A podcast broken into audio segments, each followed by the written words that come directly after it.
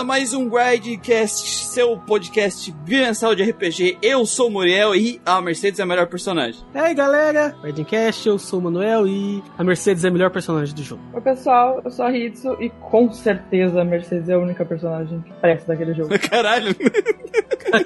A entonação que ela deu, cara. Sou o Diego Reitertian e, diferentemente dessas três pessoas aí, eu não compartilho de interesses escusos e pouco compreensíveis sobre uma certa criança que veste um colã branco e tem asas verdes. Seu nome é Diego? Ah, é o que tá escrito na minha imagem, sabia? Eu não presto atenção. Essa foi a minhoca.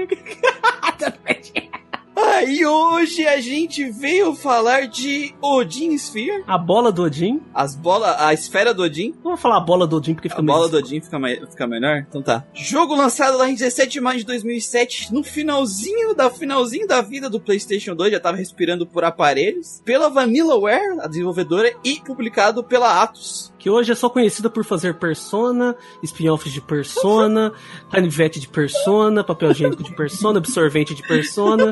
E o que você mais Que imagina não é bom, não absorve. Não, Não absorve, né? tem uma, com abas ou sem abas? tem uma a- a observação do usuário, tá ligado? Re- Review da... Cara.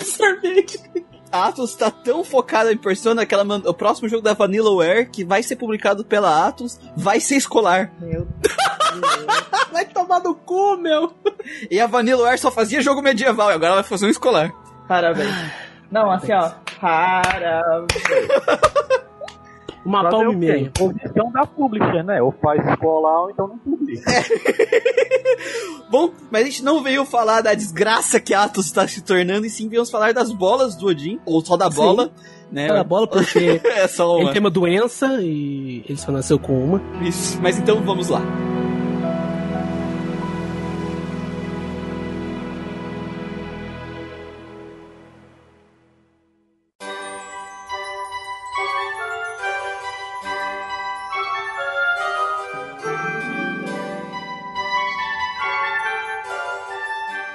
Começar, eu quero deixar um. A gente, a gente falar aqui do contexto de- da- do surgimento de Odin Sphere, que eu acho interessante. Que Odin Sphere, ele é um jogo de PlayStation 2, que nem eu falei, só que ele saiu muito, muito no final da vida útil do PlayStation 2. Já ninguém mais tinha o PlayStation 2 quando ele saiu. Saiu em 2007, né? Quando já tava. Play 3 já tava on fire já. Já tinha o PlayStation 3 e o Xbox 360, né? Tanto se a gente for ver a RPGs de 2007 que saíram, a gente já tem, por exemplo, Mass Effect saindo. Mass Effect, Eternal Sonata, que foi outro que foi um JRPG. E por que, que eles lançaram pro PS2 então? É o primeiro jogo da Vanillaware como, como empresa, né? Como desenvolvedora de software. Ela tinha feito outro que ela. Só que ela que é o publicou Princess depois. Scroll do Saturno, né? Não, é que o Princess Scroll não é da Vanillaware, porque a Vanillaware não. não, não existia, né? Mas é do aquele cara lá, o Kamitami lá, não é? É do, do Jorge.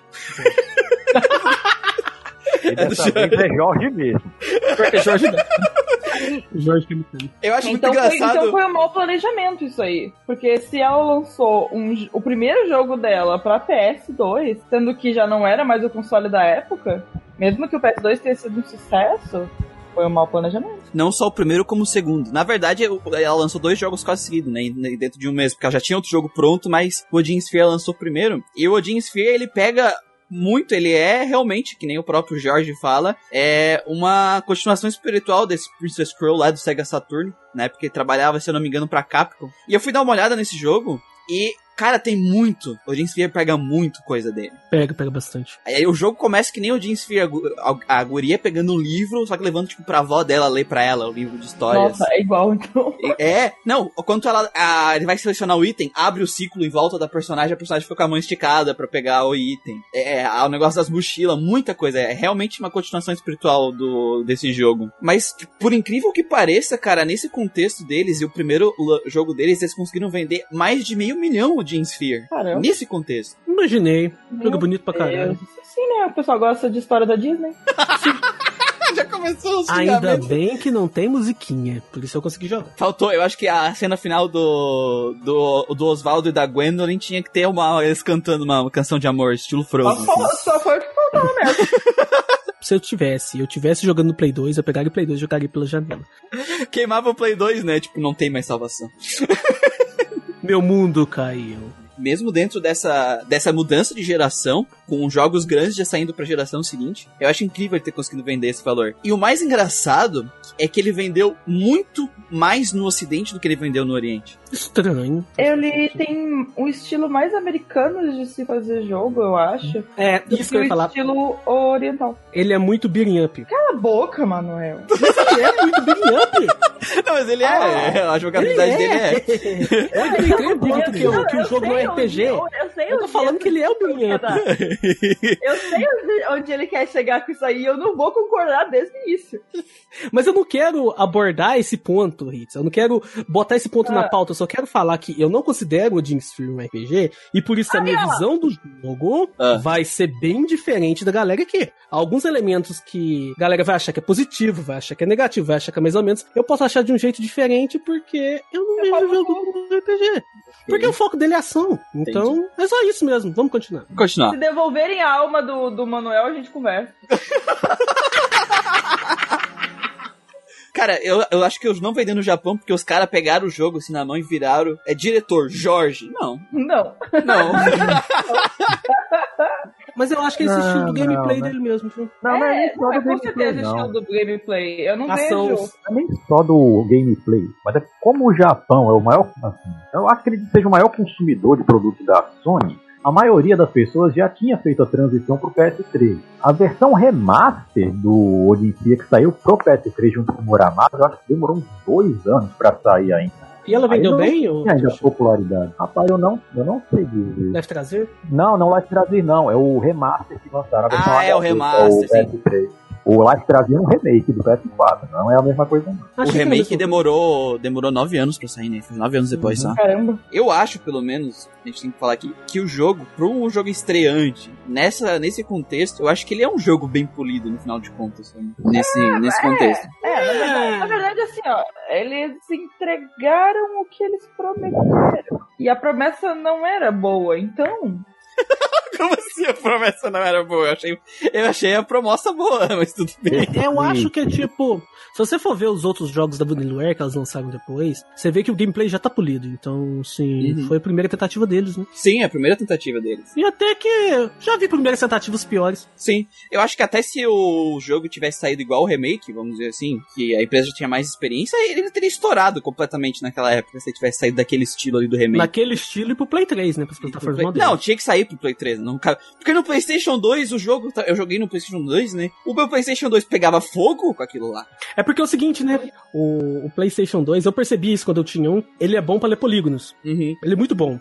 Já pra ler sprites, ele tem muito trabalho. E o Jim Sphere, parceiro, é full sprite.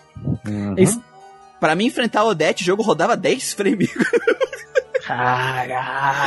Era triste, velho. Acho que era o teu PS que tava já morrendo mesmo. Não, não, o Play. Cara, Não, quando eu nossa, tava. o, Play, o, Play, o Play 2 era novo, gente É isso mesmo. Quando eu tava jogando o Artonelico 2, que é full sprite também, ele dava esses problemas também. O Play 2 ele não roda bem sprite. É verdade. É que na fase da Odette, ela invoca um monte de peixe, um monte de bicho, um monte de bicho flutuando aí, muito sprite na tela e o console largou de mão. Ali, E viva a emulação, porque não tive problema nenhum.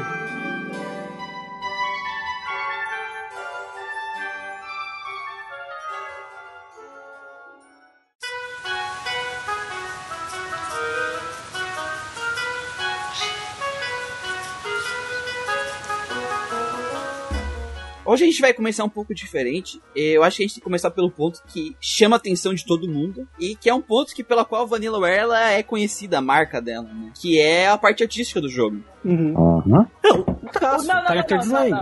não. Character design exótico. Não, É exótico. não. Vão dar o cu de vocês. Não, eu fiz muitas Caralho. anotações aqui. Eu fiz muitas anotações. Eu fiz muitas anotações. eu fiz muitas anotações aqui. Peraí, peraí. Antes de você começar, é, o que você de- tem de definição de exótico que a gente tá falando aqui? Não, a definição do exótico é o traço dele. O traço dele e visualmente falando, que é o que, que a gente vê, o traço. Isso aqui é Vanillaware, isso aqui é diferente de qualquer, de qualquer outra coisa que a gente tá acostumado no mercado. Mas é isso que a gente tá falando. Não, não, não. Character design Character design é a roupa do personagem, a silhueta do personagem. E isso é genérico para o senhor caralho. Eu ok? não achei Eu não genérico, achei cara, genérico. Não, gente, pelo amor de Deus, tu pega, bota bárbaro qualquer idiota de D&D. Vai, Ah, não. ter, Não, vai não. ter a imagem do. Como é que é o nome do. Do Lord Brigand. Ah, tá, o cachaça, o cachaça. Sim. É. Tu pega qualquer, ah, qualquer coisa assim, tipo, ah, príncipe, idiota, viadinho de qualquer conto de fada. Ah, não, isso é Vai, dar o, Cor- vai dar o Cornelius. Bota furry, idiota, coelho. Vai dar o Cornelius Furry.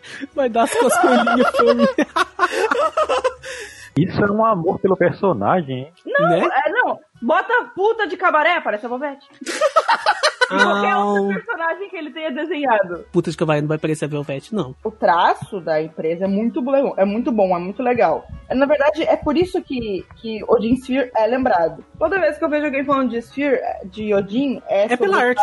É pela É, arte, é pelo traço e, pela, e por causa da história. As pessoas gostam de história romântica, eu já não gosto, então eu tenho que dar uma amenizada nisso. Mas, Não, tipo, jogo é um mas a- up, tanto faz a história dele. mas, tipo assim, é uma desgraça, né? Meu Deus do céu. Mas assim, a forma de desenhar, a forma de pintar, tudo isso faz parte do, do character design, é o formato. Mas tem, ele tem no final, apesar das inspirações dele serem clara, claramente genéricas de, de Dungeons Dragons, até porque uma das inspirações dele é um jogo de Dungeons Dragons que ele fez pela Capcom. pelo amor de Que é uma das principais inspirações que ele leva pra vida dele. Por isso Uhum. que os personagens. Por isso que a Vanilla era até então também, tirando o último jogo que a, que a Atos tá empurrando no cu deles pra fazer é, moderno, eles fazem só jogos nessa temática medieval, né? Isso aí sempre saiu alguma coisa bonita, né? É, então ele tem o traçado único dele, é dele esse É, estilo. o Ninguém traço- tu não vai achar um estilo O igual. traço é completamente dele. Aliás, é por isso que, que o jogo é lembrado. Mas é que nem eu tava conversando com, com o Muriel essa tarde. Se o jogo fosse em estilo anime, o character design ia passar tão batido, tão batido, que a gente não estaria falando dele agora, porque a gente nem iria lembrar do jogo. Sim, verdade. Ah, Concordo com perfeitamente. certeza, com certeza. Óbvio. Concordo. Porque daí ele seria full genérico, né? Ele tem a inspiração básica do medieval e com um traçado genérico de anime. Aí ninguém ia, ia passar. Eu não sei se, se deu pra entender o, o que que eu tô falando. Deu, Deu, deu. Uhum. Então, então tá bom. Então não vou me estender muito nisso. Vai Mas, guardar assim, munição pro final.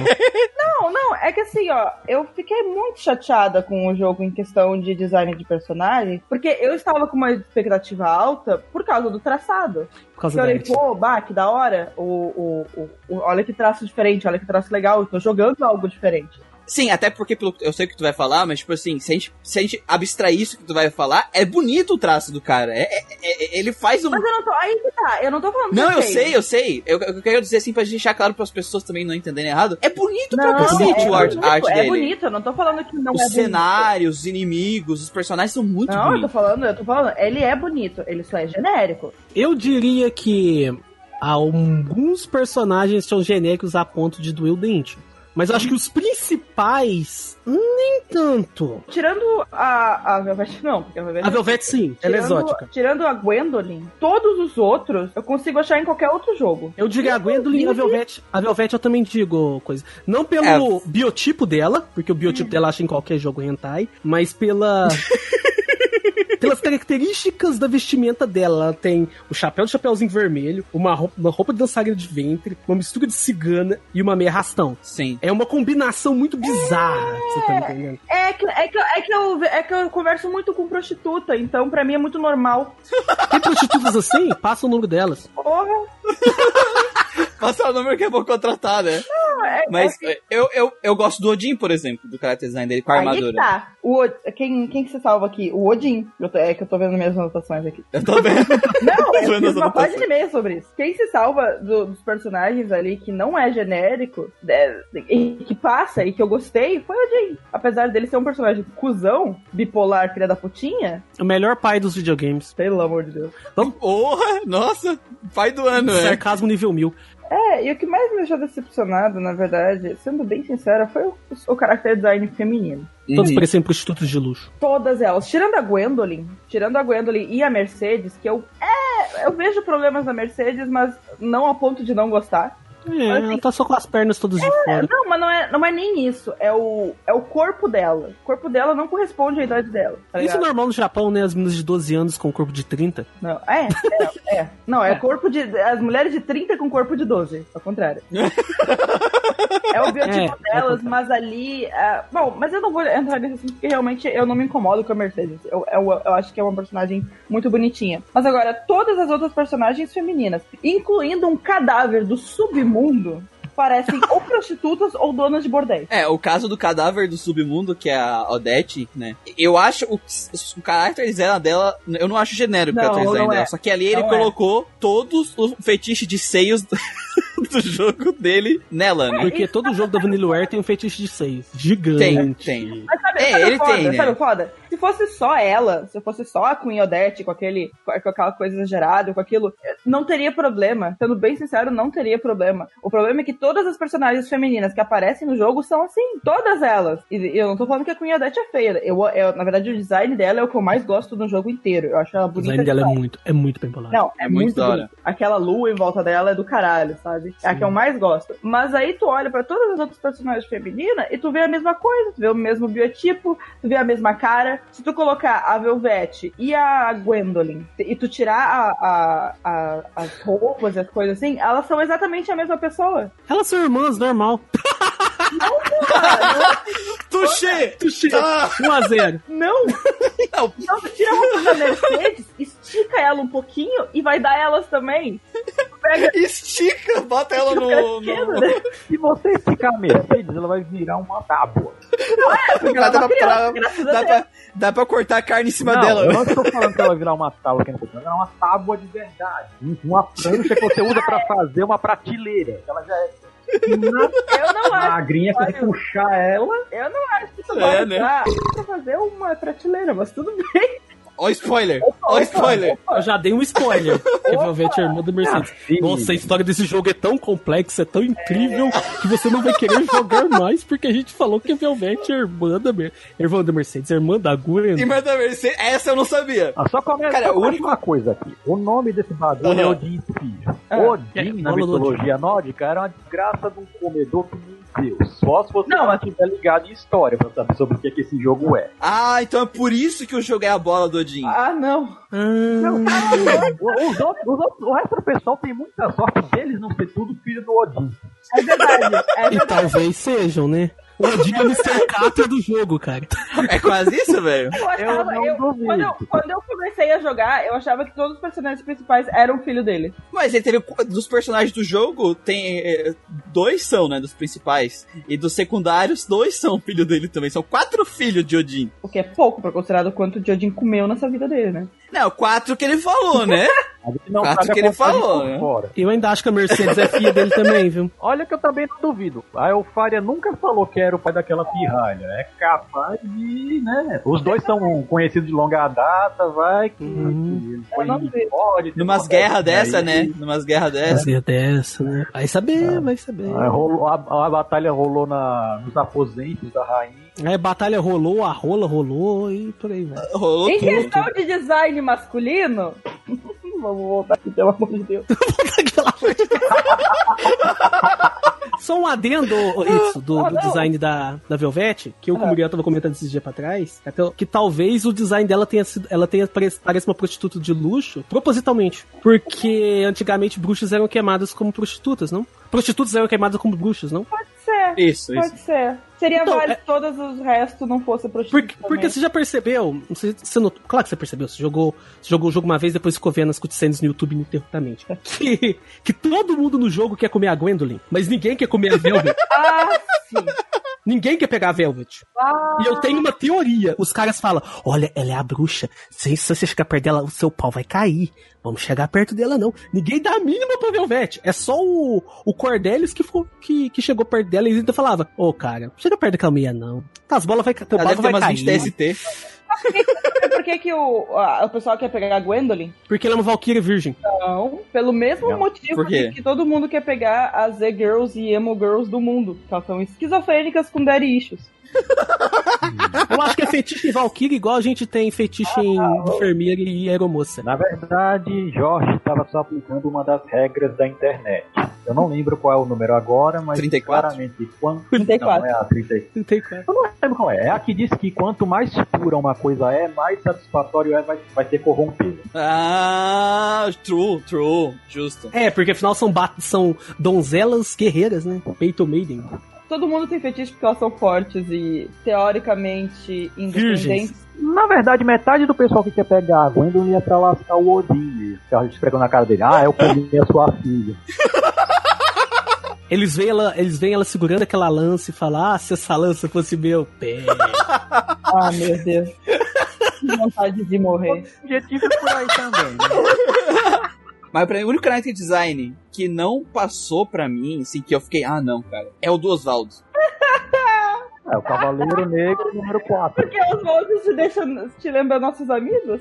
É, o- é, não, o Oswaldo é o Gunter lá que participou do podcast do, do of Fire 3. Eles pegaram toda a checklist de Ed Boy e foram marcando, tá ligado? Enquanto foram fazendo o É Oswaldo, bullying, velho.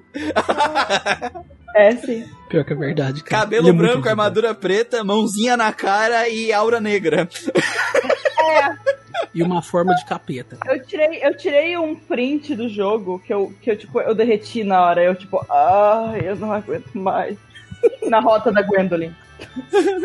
que, que ele pega no, no final da- do capítulo e fala pra ela, tipo, ah, você é uma estrela brilhante que guiou meu caminho nessa escuridão da terra. Eu falei, "Ah, ai, alguém me mata. O que, que você esperava? É um, um cara que vivia sendo, sendo usado como uma arma, não sabe que porra é um sentimento. Ele tava tentando o melhor que ele podia. Era a primeira vez que ele tava É verdade. negócio, dá um Isso é verdade. Não, não, não. Resumindo, resumindo. Ele é um Edge Boy, vê a menininha que todo mundo quer comer. Ai, você é estrela Deve que ilumina meu dia. Você é luz, é raio, estrela e o lar. Ah, Manhã não! de sol, meu iaiá, meu ioiô. Irmão, usar uma música do bando não é exatamente um bom tipo de cantada.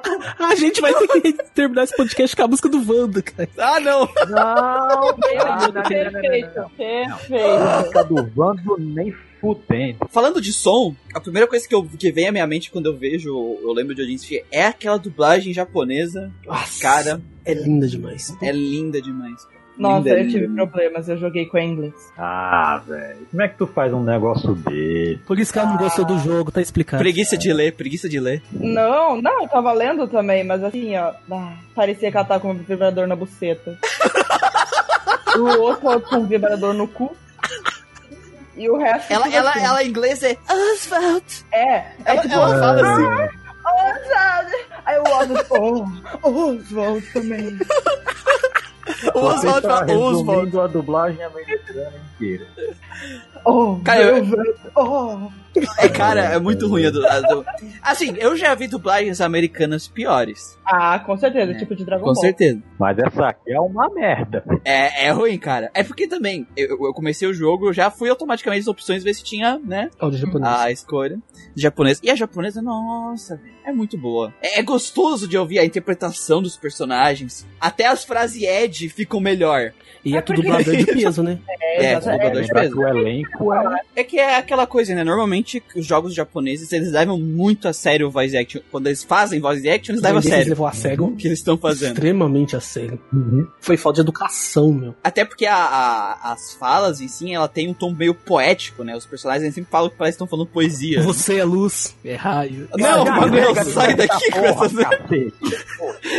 Manhã de sol. Caralho, vai abrir acho- muito o Manuel pra ele parar de cantar essa merda.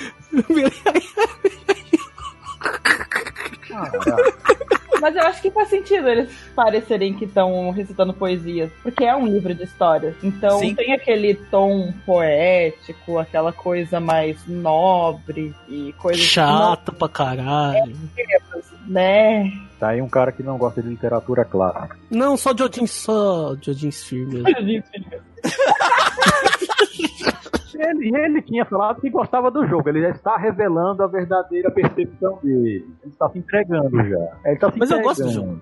É, Você pegou o Manuel é, vendo, a gente tá percebendo, na hora. A trilha sonora do jogo em si, cara, é. Pra mim não foi uma coisa que me marcou. É, Ela é boa, não tô dizendo Ela é não ruim. incomoda. Eu não tirei ela, por exemplo, quando eu tava jogando pra ouvir podcast, que é uma coisa que eu faço quando eu não gosto da trilha sonora. Eu acho que ela consegue dar muito bem o, o clima, elas são músicas muito boas, mas pra mim elas não foram marcantes. É, elas não incomodam, elas não fedem não cheira, tá ligado? Eita, cara. É isso não, mesmo, não não fede faz não, sentido. não fede não cheira que eu digo, tipo assim, ela. Eu não lembro de nenhuma, mas ao mesmo tempo eu sei que eu não joguei elas com a coisa desligada. E eu sou Primeiro muito porque não dá, né? Não dá pra você desligar com ela, não dá pra você jogar sem som, porque senão você não vai escutar o barulho dos mandrágoras no chão. É, tem isso também do Eu Mandrágora, acho é que é verdade. bem, é bem. É bem usado a música, nada que uau. Mas ah, ok. Na- não, não, não precisa ser Uhum. mas- tudo ser masterpiece também. É, pra um Beating Up tá ótimo. Não, não precisa. Essa merda! Esse é um Ah, filho vai da lascar agora. Porra. Eu, depois quando eu parei pra escutar a trilha sonora, cara, ela é. Eu sinto que é aquela trilha sonora que ela é muito, muito boa, só que ela não, não conseguiu dar toda a imersão, todo, aproveitar todo o potencial delas dentro do jogo, assim. Eu pelo menos tive esse sentimento quando eu tava escutando elas separado. Mas eu acho elas muito boas. Comba com a falta de expressividade dos personagens. Aham. Eles são bem. Tipo, oh meu Deus, como eu estou sofrendo. Olha minha cara de feliz. Não, porque ah, normalmente as cutscenes, elas são. Elas não, não são muito longas, né? As cutscenes que tem. E depois a gente. Filho da puta, né? Depois a gente vai chegar na, na parte de a narrativa e tal, e a gente vai ver que a gente passa muito mais tempo, nós passamos muito mais tempo na, na parte de gameplay mesmo do que com cutscenes muito épicas e coisas do tipo que, a, que a, a- conseguiria aproveitar a música em outro nível na parte narrativa. né? É por isso que eu falo que a história de Odin Sphere ela é só contextual. Ela te dá um contexto do que você tá fazendo e. É, ok. Não, eu não acho isso, Não mas isso a gente discute eu na acho, próxima eu já parte. acho mais ao contrário. Eu já acho que, tipo, a, a, a, a gameplay é só uma desculpa pra ter jogo. Odin Sphere, ele começa com a gente controlando a Alice, que é uma criança, né? Que ela tá lá na- no sótão, pelo que eu entendi, ou numa, numa biblioteca da casa dela. É o É sótão. o sótão, né? É. O que, que você tá fazendo no sótão, menina? Vai brincar de amarelinha. Lendo no pornô, terreno. cara. Lá nos Estados Unidos é muito comum ter esse tipo de sótão. Uhum. Aqui no máximo é laje. Se uma criança for ficar na laje aqui no Brasil, ela toma tudo. E, a- e ela pega o livro, que é o livro da. que tem um livro no Shone, que é o da Gwendolyn, pra gente começar a ver a história da Gwendolyn. E eu acho legal esse começo do jogo, porque a gente tá lendo um, realmente um conto de fadas ali, né? Que ela é a criança. É, o- é a criança. A, a- nós jogadores somos uma criança lendo aquele conto, né, teoricamente. A animação do jogo é tão fluida, é tão bonita, é que tu chega ali pra pegar o livro, ela vai lá, abaixa, pega o livro, e ela, ela pega o livro assim com a mão, o braço, e ela meio que enverga um pouco, porque o livro é grande, ela é pequenininha, e Uhum. e ela senta no sofá, o, so- o sofá meio que dá uma amassada. É muito gostoso de ver a animação desse jogo, sabe? A fluidez que a animação ajuda na hora que tu tá jogando ele, né? Na hora que tá contando as narra- a narrativa também. Os sprites é Full HD, né? Então, quando eles foram fazer o, rema o remake, é, eles não tiveram trabalho nenhum. Engraçado, eu já, eu já ia reclamar dessa parte da animação. Por quê? Porque, Por quê? porque Por quê? eu revi algumas vezes as cutscenes, certo? Eu, eu tive como prestar mais atenção em detalhes do que só jogando. E tu vê várias vezes que, por exemplo, os passos dos personagens não correspondem aos passos que eles estão dando. Eles estão deslizando ao invés de caminhar. Muitas vezes tu consegue ver que, tipo, por exemplo. Um exemplo muito bom, na parte em que a Velvet. A Velvet não. A Gwendolyn chega pra salvar a Velvet. A Velvet tá parada e ela, tipo, se mexe um pouco no mapa sem dar um passo, sabe? Ela só desliza no mapa, assim. E tem muito da animação isso. Eu não acho que seja fluido. Eu só acho que eles deslizam muito bem o personagem na tela pra te não, pra te não perceber que falta na animação. Sim, por É que, uma di- por que diabos tô olhando pros pés dos personagens? Que feitiço é Eu ia esse? perguntar isso. Ah, eu jogo os jogos principalmente por causa do visual deles. Eu não ligo tanto para o gameplay, apesar de eu ligar bastante, mas eu não ligo tanto quanto eu ligo para, para o visual. Então eu reparo muita coisa que às vezes as pessoas passam batido. Porque elas não ligam tanto quanto eu ligo, porque eu sou muito chata. Então, Isso deu pra perceber. Deu. obrigado. Ah, que pariu, Então, né? assim, Puta que pariu. Então, assim, eu não... é fluido, é fluido, mas porque eles usam alguns truques que fazem parecer fluido, não porque é fluido. Não, mas o- De verdade. a, a técnica que faz ficar fluido. É, eles deslizam os personagens na tela. É tipo o Ok, eu não. Eu, eu acho que o jogo para um jogo de 2D é muito fluido porque não é modelo 3D que faz sozinho as coisas. É, não, tipo, ele mas não é um- bonito. Eu não tô falando, gente, eu não tô falando que é feio. Eu não tô falando que é ruim. Eu tô falando que é uma animação simples, que personagens deslizam muitas vezes na tela porque falta passos. Ô, Mas é só mas isso, é só um aí, detalhe. mas aí não seria assim, né? Porque o jogo não é um jogo de luta, por exemplo, que vários Não. sprites só pra manter o personagem em pé. Não. Porque em jogo de luta, esse lance do personagem ficar parado, ficar ter uma física melhor, é obrigatório, senão o negócio fica tudo quebrado. Hum, Não, não, não. Aí Eu, acho que, eu acho entendo que em questão. esses- Eu acho que em questão de animação, o, o, o Odin Sphere se parece muito com jogo point and click. Ok, Sei lá, foi o que eu achei. então tá, né? É, aquilo lá, igual... Não, mas eu, eu entendo o que Carritos falou. Eu não acho, eu realmente, eu não acho que ele seja tão, assim, complexo, igual era o, por exemplo, deixa eu pegar um jogo 2D de luta que tem muito sprite. O Garou do, do, do que é lindo pra caralho. Você vê até a, até a blusa dos personagens mexendo, tá ligado? Mas, assim, pra um. Eu não vou pra um beating up, quero dizer, um jogo de ação side-scroller, ele tá, tá bonito pra caralho. Tá, fez até Concordo. bem, no caso. Também acho. Apesar desses pormenores que a Hitsu levantou.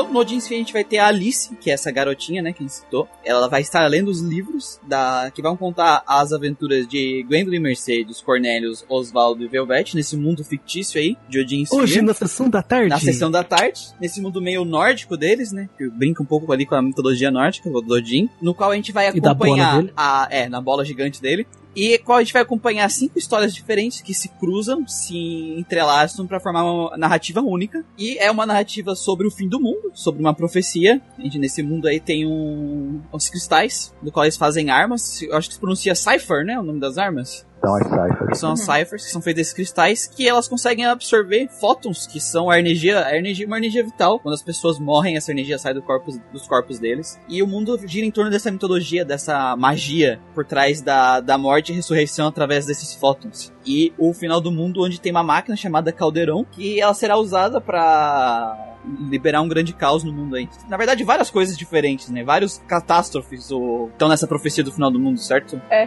praticamente um Armagedon, então. É, o, o nome é Armagedon, né? É, então. aqui no podcast a gente vai fazer um pouquinho diferente, a gente vai trazer é, cada. sem spoilers aqui no caso, né? Cada narrativa a gente vai falar um pouquinho delas, uma por um. O primeiro capítulo do jogo começa com a Gwendolyn, que é a Valkyria, ela é filha de Odin. Gwen para os íntimos. E ela, a história dela praticamente conta sobre o problema familiar dela, né? É, o Daddy Issues dela. Daddy Na issues. verdade, eu sinto que é um problema com a família, mas ao mesmo tempo com ela mesma. Sim. Ela não, ela não vê valor nela mesma. Ela tá sempre querendo que alguém prove o valor dela. Que alguém Mas diga todo- pra ela que ela vale. Todo mundo usa ela como objeto, a porra do jogo, da história dela inteira. É, e mesmo que o Oswald seja. Nesse, nesse quesito, eu acho o Oswald um cara muito da hora. Que ele fala, tipo, cara, tu não é um objeto. Tu não tem que. uh, What the fuck, o que tu tá falando, tá ligado? Fala de falar bosta. Mas, quando ele fala isso pra assim- ela, ele tá usando ela como objeto também, porque ele usou ela como moeda de troca. Também, também. Todo mundo usa ela como moeda de Não, troca. porque o contexto dela é que ela é filha de Odin, Odin tá em guerra com as fadas, porque ele quer recuperar esse artefato, né, que é o caldeirão, e, é, que permite ele a- abusar do uso de fótons, criar não é ciphers exatamente o caldeirão. Se eu não me engano, no começo do jogo, o Caldron já tá sobre a posse do exército de Aesir. O que ele tá tentando pegar é o anel de Titrel, É que é isso, o, a chave pra ativação do caldeirão. isso, isso, isso. tá em posse da Rainha Eufária. E pra isso ele usa qualquer meio, ou seja, sacrificar as filhas deles, ou dele, ou qualquer coisa. Ele não liga pras filhas, É, né? o- na verdade, o Odin, ele, ele não liga pras filhas, é spoiler, porque elas são filhas de uma mulher que ele não amava, né? Nenhum dos quatro. Nenhum É. dos quatro. Nossa, meu Deus, isso é muito novela das oito, meu. Não, mas, mas se a gente for pra ser sincero sobre a trama inteira de Odin Sphere, é uma novela. É um livro de conto, um livro de romance. É por isso que eu não gosto muito, porque eu não gosto de, de shoujo. Eu não gosto. Sabe aqueles, sabe aqueles livros que tinha dos 90 chamados Sabrina? Então, é aquilo lá, basicamente. Não, não, não, não. Pera aí, agora você já tá exagerando. Beto. Ele tá querendo muito embaixo. Comece não. Não Sabrina. comece não. Porque o Odin também, ele é meio estranho, porque ó, apesar dele ser um pau no cu escroto do caralho, ele costuma cumprir com a palavra dele, né? Mas aí é a honra dele. Aí Sim, é ele tem diferente. honra. Sim, ele tem honra. É. Apesar dele ser escroto. É, é que nem, é, quando, é que nem quando a, ele, ele e a Gwendolyn combinaram de que ela iria levar. Ele iria levar ela pra X lugar que eu não vou dar spoiler. E depois ela, tipo, não vai se fuder. Não vou cumprir com o combinado. Eu fiquei tipo, cara, what the fuck? Como assim? Toma. Cala a boca. Ela não cumpriu o combinado. Exatamente. E ele fica tipo, mano, mas combinadinho é combinadinho. combinadinho, combinadinho. Mas, mas, mas a- o único que ele. O, acho que na história que mostra o combinado que ele não cumpriu foi de dar a mão dela pro Deus do Fogo lá. Pro Reino do Fogo lá. A Gwendolyn, já por narrativa, eu- eu acho que ela tinha um potencial muito grande, porque ela tem um problema psicológico bem forte no começo, depois que a irmã dela começa com a irmã dela morrendo, né? E ela recebendo lá a arma da irmã, e é aquele sentimento que ela só quer ser reconhecida pelo pai dela, né? É, ela vive pra isso. Ela precisa de aprovação. É, é. É só o que ela precisa. E o foda é que, tipo assim, eu sinto que não existe evolução na Gwendolyn nenhuma. Ela só troca o dono dela. Ela só não serve mais ao Jin, agora ela serve ao Oswald. Com a desculpa de que ama ele, entendeu? E ela ama ele por quê? Porque ele deu um anelzinho pra ela? É, é um dos negócios que eu falo que a gente vai ver em todas as narrativas que a gente vai passar, que o pacing da, do jogo, na parte narrativa, não ajuda ele. Porque tudo acontece rápido demais e os personagens se desenvolvem como um raio. Tu não tem um tempo de maturação deles, né? Dos sentimentos deles com o que tá acontecendo. É, normalmente, esse tipo de jogo, como o Jean Sphere, que ele é mais focado em ação, você tem as cenas e tal pra dar um contexto, normalmente a história, ela é simples. Olha Symphony of the Night. Não, mas sabe por que que eu não concordo contigo, mano? Porque diferente de Symphony of Night, esse jogo aqui, um terço do tempo de, ga- de gameplay de jogo dele é cutscene. Cutscene, É, não, meu. não é. Não, é, é narrativa, eles falando a narrativa, entendeu, mano? 10 horas do jogo é só narrativa. Eles fizeram demais. Tá até bom. Tá até além da Mas conta. tá mal. Não, cara, tá mal feito. a Não, tá ok, dele, cara. então. Tá ótimo. É um beating up essa porra. Ah, ele falou que não ia chamar de Golden. Axe não tem uma história assim. Então, mano, por isso que eu tô te dizendo que não tá, tá errado, porque assim, ó, é, por mais que eu tô dizendo seja de um binner up, a empresa não tentou entregar um binner up puro. Ela tentou entregar um jogo com narrativa. A intenção dela era fazer uma narrativa complexa do qual ela se ligasse. É a intenção do jogo, é isso que o jogo promete pro jogador desde o começo. Então, por isso que eu acho que sim, o pacing tá desse jeito e acabar fazendo essas coisas que a, que a Hitsu falou, de os personagens terem querer ter um desenvolvimento e parece que eles não se desenvolvem, que eles ficam presos nesse mesmo loop, é por causa do pacing. Mas não é a ruim. limitação do próprio jogo, é porque eles fizeram um jogo assim, com muita ação. Eles deveriam ter feito o porque- jogo porque- ação, mas, cara. olha, mas olha a Mercedes. É a única que tem desenvolvimento. Não tem, é rápido também. Não é? Não, é tão rápido. Mas, ah, então, mano, deixa eu, deixa eu explicar o porquê. Depois a gente vai entrar na Mercedes, mas o que, que eu gosto da narrativa da Mercedes? A, a narrativa dela é pouco sentimental e é mais objetiva. O fato dela ser mais objetiva do que sentimental e a, e a, e a coisa que ela desenvolve, que é maturidade, pra esse tipo de jogo, o pacing dele funciona bem. Hum. Sentimento e coisas muito complexas, pra esse pacing não funciona. Por isso que pros outros personagens ficou meio ruim, entendeu? É, e, é uma, e é uma coisa que eu não gosto da, da, da narrativa de, de Jean Fear, e não vale só pras mulheres, vale pros homens também, é que parece que, ah, tipo assim, o mundo tá literalmente se explodindo. Sim. O Armagedon Tá tá chegando. vindo.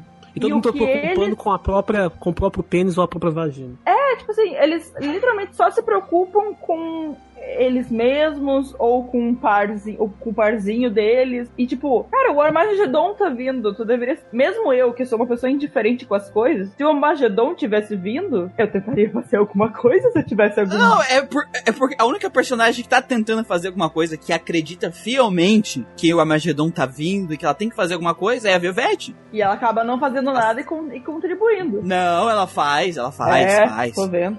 O problema é que os outros filhos da puta gado fuderam com tudo que ela fez. E que acabou causando o Armagedon.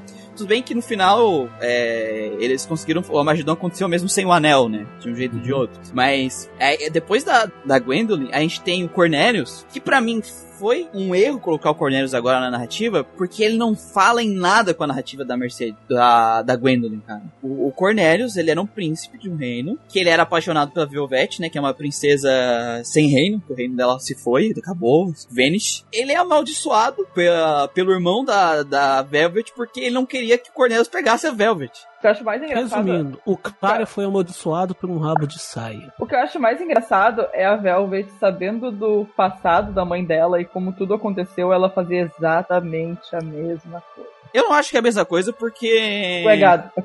A mãe dela pegou. tentou pegar a bola grande, né? E... Mas ela não sabia.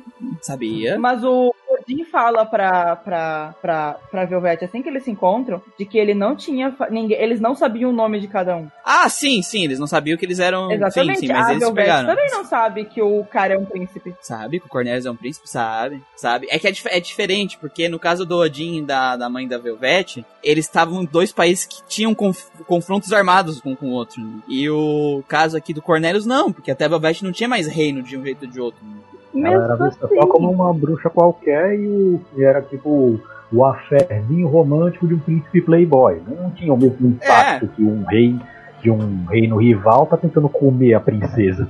E, e a história do Cornelius se baseia ele tentando descobrir um jeito de quebrar a maldição dele e ajudando a Velvet. Uhum. É isso, sabe? Ela é muito sem conexão com a Gwendolyn, assim. Fica muito avulso. É, parece que eu tô eu joguei um jogo e aí o seguinte eu joguei o spin-off, Aliás, sabe? eu tô Em vez me da veio uma teoria na cabeça agora algo que eu não tinha pensado. Eles Hum. queriam fazer uma história complexa, correto? É, eu eles, acho que sim. acabaram, eles acabaram ficando limitados pelo foco, pelo maior foco de ação do jogo, correto? Não. Então eles bagunçaram essas histórias, colocaram elas em- nessas ordens desconexas pra dar essa sensação de complexidade. Não, cara, porque pra mim piorou ainda. Piorou, porque se tivesse vindo na ordem Gwendolyn, Mercedes e Osvaldo, eh, fechava uma história complexa que ainda ficaria pontos em abertos interessantes que se completariam com Cornelius e a Velvet. É porque eu me lembrei, eu tive uma lembrança agora da minha época de otaku agora, minha época de otaku. Cara, eu me É. Água Suzumiya, isso. ele foi lançado, na- quando ele foi quando passou os episódios na televisão, foi lançado fora de ordem. E depois Uhum. foi lançado na ordem, e aí os fanboy ficavam falando: "Nossa, lançou na ordem, na ordem descronológica, mas era melhor porque você tinha que imaginar qual era a ordem dos episódios e tal, ficou mais complexo". Não. Talvez isso sim. Fizeram Não, isso pra sacanear. não, eu acho que não, isso, essa não bate com o Odin Sphere, porque a, todas as peças se encaixam direitinho de boa, assim, é fácil de tu entender Sim. como elas se Uhum. encaixam.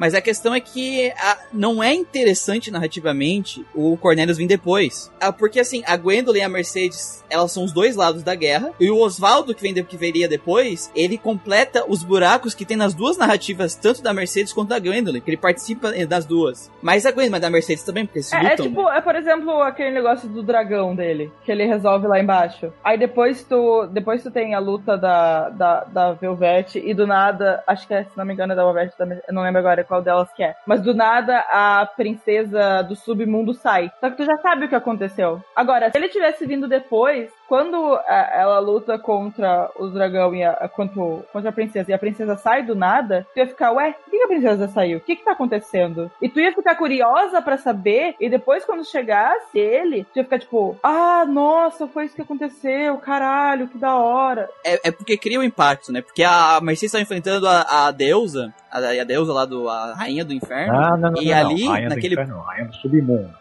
Submundo, tá. A rainha do submundo. E aí ela sai, ela, ela, mesmo a Mercedes tendo que morrer porque ela invadiu ali o submundo, ela abandona a luta com a Mercedes por alguma coisa mais importante. Naquele ponto a gente sabia, porque era do, a gente já viu do Cornelius, mas é muito mais interessante narrativamente do Cornelius vir depois, porque deixa mistério. O que que era tão importante pra, pra, ele, pra ela abandonar a Mercedes. E ainda bota mais impacto pro vilão ali do, do Arcos do Cornelius, que depois é um dos responsáveis pelo apocalipse. Dá um empoderamento maior pros Bem personagens, sabe? E faz mais sentido narrativo. É, nessa ordem. Gwendolyn, Mercedes, Corne Osvaldo, Cornelius e Velvet, sabe? Pelo menos eu acho que essa ordem já narrativamente seria muito boa. Eu só sei que com relação ao gameplay, o Cornelius deveria ser o primeiro. Mas depois a gente fala. É, depois a gente chega nisso. Cornelius? Cornelius. Cornelius, Cornelius, é- eu gosto da A gameplay. gente vai É mais fácil depois. Eu, eu até eu concordo Sim. com, com eles dois nesse ponto. A Mercedes, é, que eu falo que é, é a minha a minha narrativa preferida, por quê? Porque a história da Mercedes, assim, ela é uma criança mimada. Sim. E ralha Pra caralho. Nojento. Nojenta, nojenta mesmo. De dar chute, sabe? Aquele pirralho que tu dá um chute na cabeça pra ver se para de incomodar, né? É esse nível. Só que a moral é que a mãe dela morre na guerra, que, a gente, né? Ela acaba morrendo, falecendo. E ela, criança, tem que assumir o trono e tem que lidar com uma rebelião que tá acontecendo. E, e sem spoilers, e, e diferente dos personagens que a construção é, um, é uma coisa muito complexa, é um sentimento muito forte, a história da Mercedes é sobre é, amadurecimento dela. Amadurecimento que os outros fizeram, porque se não fosse depender dela, ela tava correndo atrás de ninguém por aí. Mas ela é uma criança. Ela é uma criança. Uma criança que queria dar pra um cara de uns 19 anos. É, isso é um problema. Isso é um problema muito bom. Isso é problemático. Mas o par romântico dela é diferente porque, assim, a, ela não se desenvolve pelo par romântico, mas assim, que o par romântico dela serve como um tutor ajuda. pra ela em vários Tutor, pontos Não da é, não é, não É uma que- ajuda. Aquilo não é um tutor, é um golpista. Não, não, não, não é por mérito. Mas é porque, tipo assim, por exemplo, na história da Gwendolyn, ela só, entre aspas, se desenvolve, porque a gente já combinou que ela não se desenvolve. Ela só faz as coisas por causa de alguém. Ela precisa ter alguém pra fazer as coisas pra ela fazer, ser empregada de alguém, porque senão ela fica parada sem fazer nada. E não é só por causa de alguém, é para alguém. É, não é por ela, ou por causa do reino, ou por causa. Não, é por causa ou do Odin, e aí depois muda pro Oswald. O Cornelius tá naquela coisa ali por causa da Velvet. A Velvet tá nessa por causa do, do Armagedon, e a Mercedes, apesar dela ter o par romântico dela, que não deveria, porque ela é uma criança, apesar Sim. disso. Qual que é a idade ela dela? Não diz. Ah, não Mas tem, é não diz, mas ela é criança. É uma criança. dito que ela é. saber que em termos, mesmo em termos de fada, ela é uma pirralha. É, é uma pirralha. Então, assim, Sim. mesmo o cor, ela tendo o par romântico, não deveria, ela tem o desenvolvimento dela pra fora, por causa de- das coisas de fora, por causa do- das coisas que ela vê, por causa do reino dela, ela, por causa das responsabilidade, responsabilidades que ela tem na cabeça dela, ela vai de uma pirralha mimada a uma líder. Ah, uma líder. Essa narrativa, ela é boa. Porque ela, apesar de o par romântico estar ali ajudando ela, o par romântico está ajudando, auxiliando, não mandando ou fazendo as coisas por ela. É o, Ou ela fazendo as coisas pra ele, é, por o objetivo por causa dele. né? dele. Então, assim, são tipos de narrativas diferentes que faz a, a Mercedes ser melhor. Por causa que é um jogo que tem pouco tempo de esse pacing desse jeito por partes. A, como o objetivo dela é esse maturamento dela ser uma líder, pra essa narrativa, pra esse modelo, funcionou muito melhor do que sentimentos complexos, como depressão, como amor, é, como de- é, dead issues, do caso. É, é, muito é muito mais fácil e funciona muito melhor esse tipo de desenvolvimento. Por isso que eu Ah, gosto da não sei história dela. Chegaram a perceber, mas a Gwendolyn teria se desenvolvido muito melhor até se a narrativa com o Oswald fosse diferente. Não com o Odin. É até a parte em que ela tá sendo gado de Odin, que eu, que eu brinco, que eu digo que eu não gosto que ela é gado demais, mas até naquela parte ali tava muito legal. Por quê? O que que a história tava me iludindo de que ia fazer? De que ela ia perceber de que ela estava sendo um objeto, que tipo, o pai dela não se importa com ela, que só tá usando ela. Então ela ia perceber o próprio valor dela mesmo e ia fazer as coisas por ela e, sabe? Era, era esse tipo de desenvolvimento que eu queria ter visto na, na Gwendolyn, por exemplo. E a única coisa que eu vejo é ela passando de mão em mão como objeto até o final da história. Até que Eu não, eu não consigo ver todo esse negócio na Mercedes, não. Por quê? Porque desenvolva, desenvolva. Fala, bota pra fora. Bota pra fora. Eu gosto dela como personagem, antes que todo mundo fique vendo aí. Ela não é minha favorita, mas eu gosto dela bastante. A questão é que eu não consigo ver tanto desenvolvimento assim, porque a maioria das coisas foi colocada para ela fazer, que foi imposta nela. Ela se tornou rainha de uma, de uma forma que ela não queria, não pôde controlar. Tinha que estar todo mundo em cima dela, literalmente, para que ela não fugisse. O tempo todo ela dependia de todo mundo para poder seguir em frente, que ela não conseguia fazer nada sozinha. E eu não consigo ver maturidade nenhuma nela, porque, como eu falei, ela fazia tudo baseado na porcaria do que o Inzei fez. Não, mas sim, mas é, é aí que tá. Ela realmente é assim. Ela depende dos outros. no- inclusive no começo do jogo, é ela depende dos outros. E o par romântico dela fala isso pra ela. Tu não pode E ela depender dos outros. Mas ela fica até o final dependendo dos outros. Não, negativo. No final, ela tá controlando a guerra, ela tá controlando o exército. A arma que ela conseguiu, ela foi até lá salvar o cara, ela foi lá fazer aquilo. Ela tomou a iniciativa e foi lá fazer, entendeu? Vai lá buscar. Não, ela não fez arma, mas ela foi atrás do cara, ela foi lá ajudar o cara, ela trouxe o cara de volta. Ela desceu, ó, ela desceu. Se ela não eu fudia tudo. Não, mas olha só, gente. o que o foi quer dizer. ela quis, ela não foi por maturidade, ela foi por necessidade. É diferente. Eu acho que eu entendi o que o Chan quer dizer. Ela É ela algo, faz, ela digamos, acho que eu entendi o que o Chan. Ele tá dizendo que o, o a história ela é conveniente pro desenvolvimento da Mercedes. Ela não fez nada por méritos próprios. E realmente é verdade. Agradeço, Manuel. Não, Agradeço como assim ela não fez isso? Tu acha que ela que ela descer até o inferno pra pegar o cara, descer até o submundo lá pra fazer as coisas, não é? E ela conseguir trazer, Mas não é ela não mérito fez dela? Ela sozinha, ela precisou de Não. ajuda. Não, ela lutou sozinha. Precisar de ajuda e depender psicologicamente apenas dos outros é- são, são coisas diferentes. ela precisa de ajuda. To- Ela e precisa de os- ajuda porque ela é uma criança. ela é uma criança que até então nunca tinha pisado num campo de batalha na vida dela. Até então, a única coisa que ela fazia era brincar. Hits, o ponto que eu quero chegar não é a dependência pura e simples de alguém, não, como é no caso dos outros quatro. A questão é que ela, como eu falei, ela não faz isso porque ela quer, ela faz isso porque ela precisa. É algo que é imposto em cima É uma dela. Necessidade. tem que fa- é, como eu falei, é uma necessidade. Ela faz isso não é pra provar, não é pra mostrar que ela amadureceu, que ela é digna ou qualquer coisa, não. Ela faz isso porque se ela não fizer, e Ela todo o resto, toda a corte dela fala isso pra ela. Se ela não fizer, fudeu o reino inteiro. Ela não faz isso porque ela vai mostrar uma rainha boa, que nem a mãe dela foi. Ela faz isso porque se ela não fizer, lascou. Não Ela há fudeu. mérito nisso. Não, não. Claro que tem. Não, claro que não. Tem uma re- se ela se ela não quisesse ser rainha, tinha alguém pra ficar no trono no Mas. Pô, o, o, o, Mel- o Mel morreu. Tinha quem tentou Tinha. matar ela. Tinha, mas o Melvin, o Melvin, ela podia ter desistido ali quando o Melvin fez a rebelião, entendeu? Ela tomou decisão. Ela podia ter fugido, gente. Foi a decisão dela. Porque o cara falou, é, ninguém obrigou ela, foi uma decisão dela. Todas as Não, decisões foi foram dela. Tem Essa que é a verdade. dela. Acho que ela foi coagida, realmente, eu concordo com o Chan nesse ponto. Não, não. Eu não acho. enganar, Acho que vocês Eu são acho demais. que sim, né? é 50-50 no caso dela. Vamos, vamos Eu ainda pensar em 50, concordo. 50? Eu ainda concordo com, com o Muriel Carritos que é a melhor história do jogo.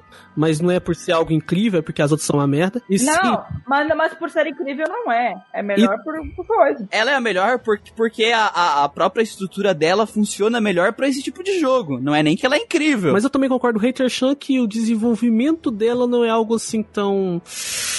Que mereça tanto elogios assim. Ah, a gente tá comparando com as outras, né, gente? A Dentro gente tá do jogo. comparando dentro do Ah, jogo. não, é dentro do jogo, até um Isso, Pokémon né? evoluindo seria melhor, velho. De desenvolvimento. Tudo que eu tô querendo dizer da Mercedes é o porquê que eu acho que a história dela funciona melhor pra essa, pra essa estrutura de pacing do jogo. né? Por causa da, da, do que tipo de desenvolvimento o jogo quis pra ela. Diferente dos personagens. Porque a gente vai ver o Osvaldo agora, que é a próxima narrativa do jogo, que é ele é o Black Knight, ele tem, fez, foi feito um acordo usando a alma dele com a Odette. E ele ganhou poderes, ele é foda pra caralho, ele consegue matar dragão, que é um dos seres mais fortes aí do, do, do mundo de, de Odin Sphere. Eu acho os magos mais fortes que os dragões. Ele, é um ele consegue ser um Dragon Magos Ele Slayer. Não, teleportam. Não. Eles cons... Ah, os que teleportam. Tá, mas foi piada do mano essa desgraça.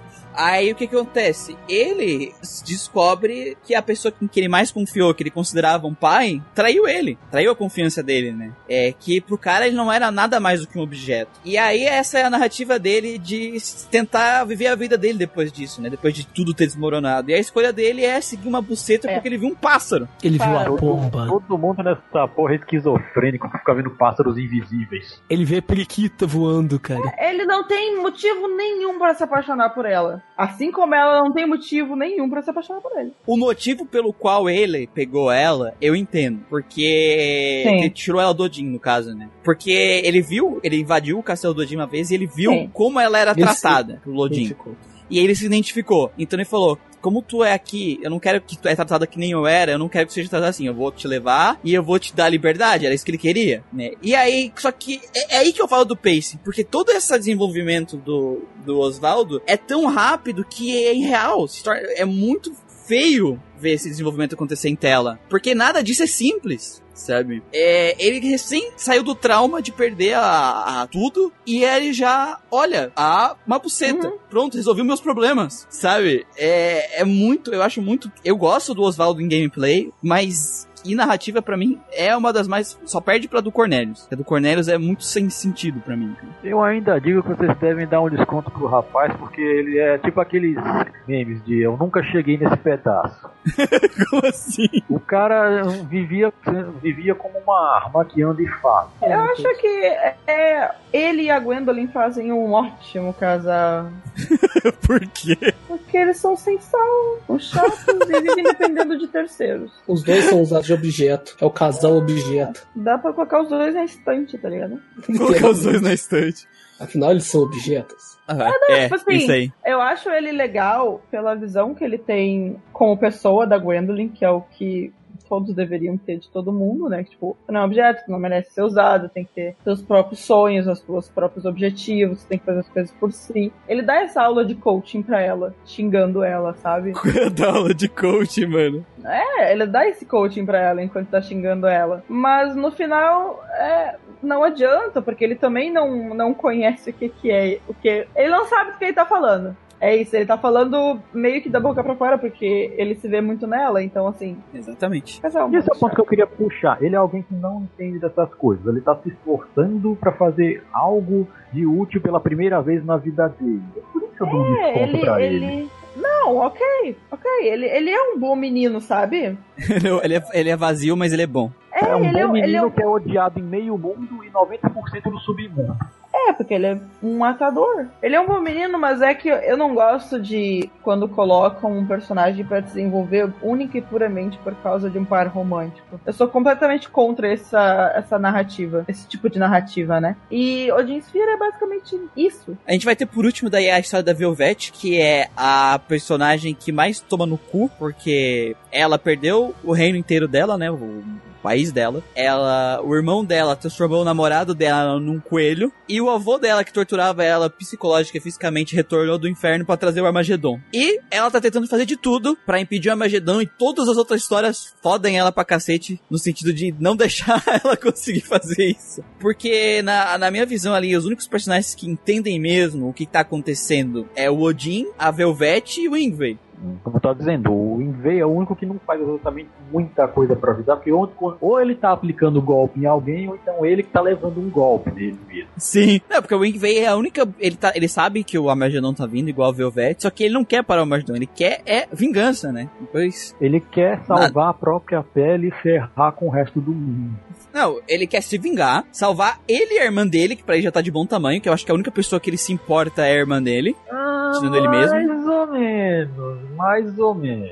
Ele- Eu acho que sim. Ele não dá lá tanta importância assim pra Velvet, não. É só porque é o que sobrou de família pra ele, dele Então. e do reino. Só isso. Mas é o que ele vai fazer, se ele conseguir esse plano dele. É o que ele ia fazer. Conseguir a vingança dele. botar ele como um exemplo de irmão afetuoso que ama irmã. Não, não tô dizendo que ele é afetuoso, tô dizendo que ele se importa. Hum, é. Se É, eu não se vou- importar, tem uma grande diferença. É, tipo, pra mim, se ele fosse conseguir o plano dele e foder todo mundo, ele ia deixar ele e a irmã dele viva e tava bom. E é o que ele quer. É o que ele quer, é isso que eu tô querendo dizer. A Velvet, ela não quer isso, então ela tenta de tudo pra fazer esconder o anel, né? É proteger o anel, porque o anel teoricamente era a chave pra lidar com o caldeirão e que ia trazer o final do mundo. Mas no final o anel foi inútil porque eles podiam fazer. o- Eles fizeram o final do mundo do mesmo jeito. É, no final o anel não. Não serviu de nada porque o hackeador que sabia mexer nessa porcaria ressuscitou do inferno com um ovo de dragão e resolveu que ele mesmo ia fazer essa porcaria de mundo destruir. É um bom resumo do que o Rei Valentine é. Mas digam aí, vocês gostam da Velvet? Não gostam? Desgostam? Só querem comer ela? Qual é o negócio com ela? Eu gosto do personagem, cara. É um personagem legal. não, a, na- a narrativa dela, pra mim, é a segunda melhor do, do, do jogo. Porque ela tenta. É, ela completa tudo que faltou e tu consegue entender a, como é que o anel foi parar em tal lugar, por que isso aconteceu, é, o que, que é o Armagedon mesmo. Todas essas informações a gente tem ali na, na narrativa da Velvet. Em questões de narrativa, eu gosto muito da personagem. Mesmo. Então lá, ela sofreu pra um caralho, né? Uhum. A família dela é o maior exemplo de vida de merda. Né? Foi.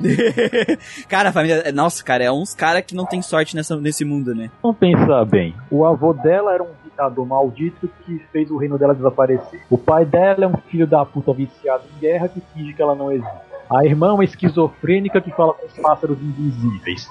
O, o cunhado dela é um assassino perigoso procurado em duas dimensões diferentes. O namorado dela é um coelho. O irmão dela é um golpista. É que é. Ai, ai, mano. Por que isso mesmo, cara?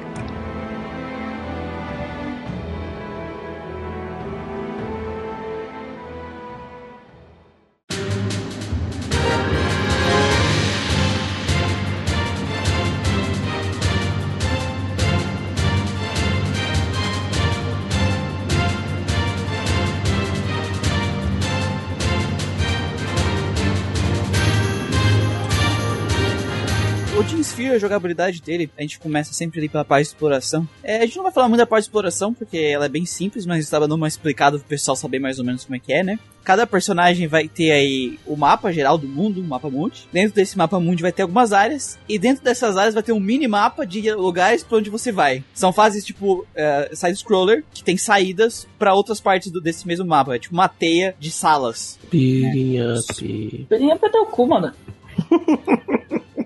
Não, Não é não up porque nem no, bin- ne- nem no binary up é assim, né? Mas a inspiração dele é bem binary up porque, que nem eu falei, a inspiração dos jogos dele é um binary up tipo de Dungeons and Dragons lá que tem. É o King of Super Dragons Nintendo. do Super Nintendo? Eu acho que é um assim. Não sei qual é certinho, Não, mas quando é. eu falo de É um Dungeons and Dragons deve ser o Shadow of Vintar, eu acho. Sim, também. Então, pô, Golden Axe é bem. No Golden Axe é mais vídeo rótulo de catuaba. É rótulo de catuaba, é. Golden Axe é rótulo de catuaba.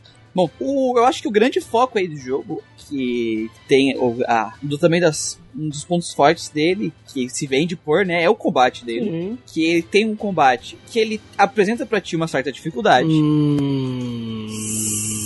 Sim, Ah, não, apresenta. não, morre rápido, morre. Você sabe que a fase tem suas dificuldades. Não, não é dificuldade, é outra coisa. Mas o mais pra frente eu seria? comento essa outra coisa. Tem uma, uma boa dificuldade sem ser punitivo. O jogo Ah, não. pune. E ele é um hack and slash. Ele é um hack and slash daquele mais cadenciado, né? Ele tem a barra de estamina dos personagens, tu não pode ficar batendo pra sempre, né? Tu tem que saber eh, bater e esperar e se afastar, porque os inimigos eles te dão dano, muito dano, dano pra caralho. E cada personagem tem um seu, alguma habilidade especial ou, algum- de combate. Um movimento único, é melhor você dizer. É, um movimento Só único. Mercedes, e, né? E, a- e a- Não, todos eles não, têm não, não, não skill. Movimentos de combate. Tem, ou a Beyblade. E dá alguma diferença? O- Sim. dá, dá. Não. A dá. movimentação faz diferença sim. Não, movimentação, mas no final das contas, vai ser todos vão ser máquinas de combo. Só vai mudar a maneira que você vai fazer isso. Sim. Claro. Concordo com o Não, Manuel. então, mas é um, é um jogo de. Mas é um jogo de combo. Mas é com a, mas com a ele faz. Mercedes muda totalmente a dinâmica de jogo. Não, mas é que é a Mercedes é exceção. Por cara. isso, caralho, é isso que eu tô falando, buceta. É a única exceção que tem nessa merda desse jogo. O resto tá tudo igual, é tudo máquina de combo. Não, mas tu Você não joga igual com cada personagem, cara. Que ela, seu. Não, não coisa comba, não. atira. Não, Ela não, não, olha contra. só. Por mais que. Não, é, é- elas são muito. Eles são muito diferentes da maneira que tu vai jogar com eles, cara. Porque eles têm dano que dá é diferente, velocidade é diferente, alcance das armas são diferentes, habilidades, as habilidades deles de combate é, diferente. Como eu falei, só muda a maneira que você vai fazer o combo. Mas no final das contas é a mesma Não, coisa. porra, é só o jogo Não de é a combo. mesma coisa. O jogo é de combo e a única coisa que muda é a forma que tu tem que fazer o combo. Então mudou, caralho. Hum, não tem tantas difer- diferenciações dos personagens. Eu assim. Acho, eu acho que o que o Manuel tá querendo dizer é que na hora de apertar botão, sabe?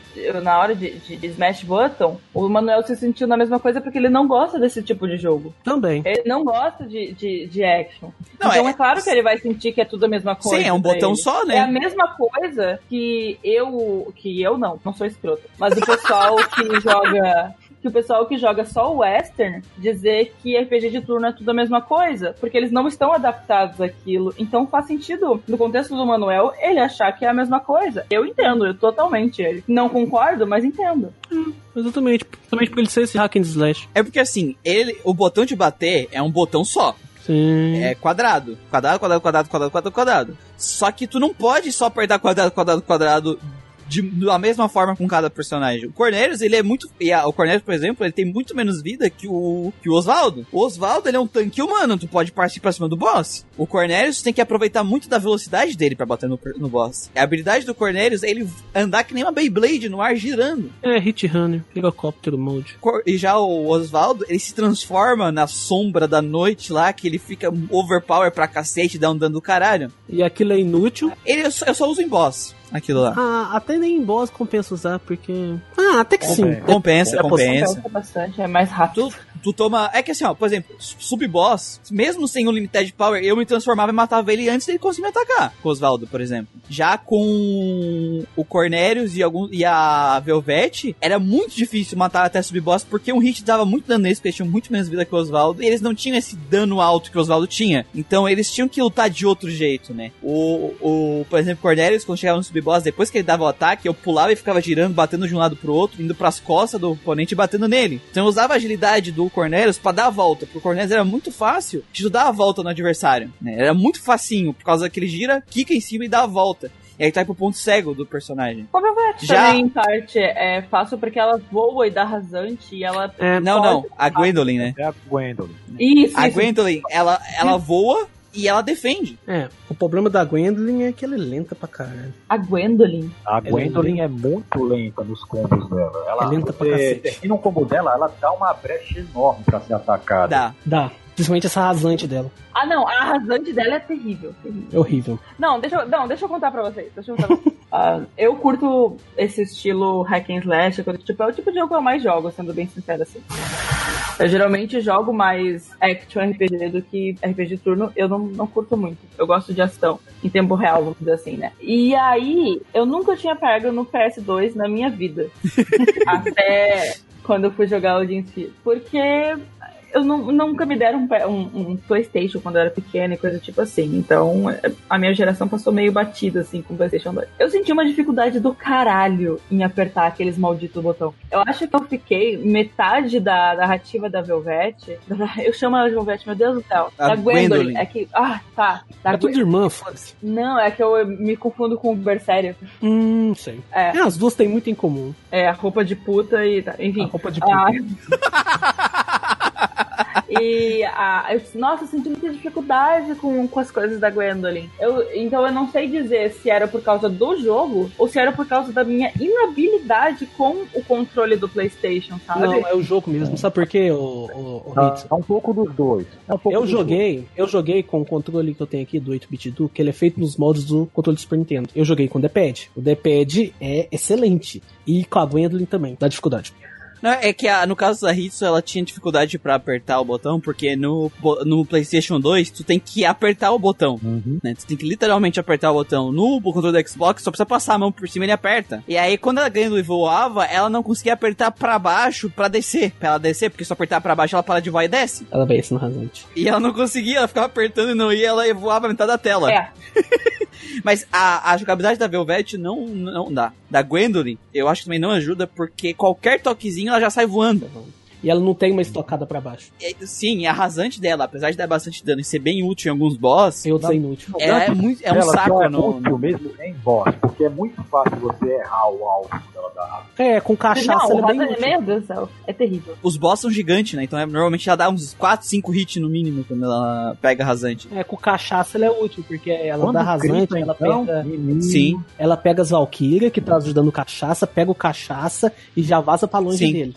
Mas eu, eu, cara, assim, é que a gente falou, o- eu acho o, o Cornelius muito melhor pra começar, porque a gameplay, ele é rápido, ele, ele, é dá um dano legal, ele não tem essa abertura, porque a, a, ela tem um ataque, o último hit da, esqui- da, da- do combo dela, ela joga a lança pra cima e dá um golpe, e ela fica aberta, completamente aberta pra tomar hit ali. Uhum. E é um saco, porque que nem a gente falou, os inimigos desse jogo, principalmente os boss, eles não perdoam, cara. Se tu não estiver usando o Painkiller, que é o item lá que reduz o dano pela metade, é dois dois, três hits é chão, morreu, né? Dependendo do level que tu tá, até um hit. É, que, Não só o level, dependendo também da dificuldade É, da fase, sim. né? Se você for jogar nas Tá. fases Dark Souls que tem nesse jogo aí, Ah, então. Eu já não senti toda essa dificuldade, porque eu sou o tipo de pessoa que explora o mapa inteiro. Eu não vou de forma linear para, para os objetivos, né? Então, tipo assim, toda aquela teia que aparece no mapa, eu explorava tudo antes de ir pro boss, porque eu sempre penso que pode ter alguma coisa que eu não vi. Ah, não, mas eu também. tipo assim. isso Eu não sempre senti toda essa dificuldade que, que o Muriel tá dizendo, sendo bem sincera. Eu achei bem tranquilo. Não, o lance da dificuldade de Odin Sphere que eu acho é outra coisa que a gente vai falar mais pra frente, quando a gente chegar na parte progressiva. É porque assim, o, o jogo ele tem várias dificuldades que tu pode escolher, né? No caso, eu preferi jogar no fácil porque eu não queria grindar. E aí, pra mim, continua sendo difícil, porque mesmo no fácil, se não grindar ou não fazer exploração, que a gente falou, dois hits tá morto. A hits a gente botou no fácil pra ela jogar também, porque ela não tá acostumada com o controle, né? E aí sim, se tu, no fácil, se tu explorar, tu consegue passar de boa. Agora no normal já não acontece isso. E no hard nem se fala. Joguei o jogo todo no normal, eu posso dizer, a diferença de dificuldade é bem grande, principalmente quando você vai nas fases de 5 estrelas. Você tem que ter todo um planejamento pra poder Sim. ir lá, que senão você morre na primeira onda de inimigo que aparece.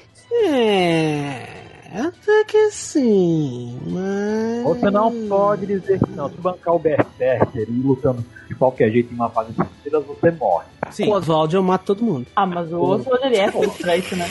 O Oswald foi feito pra isso, como a Rita falou, velho. Ele tem mais HP e mais dano que todo mundo. Ah, o Oswald, ele, é o, ele não tem dificuldade. É, pra mim, eu só joguei no normal em duas fases. A da Mercedes e o do Oswald. Porque era muito fácil no Easy. Não tinha desafio nenhum. Mesmo eu low level no Easy com aqueles dois.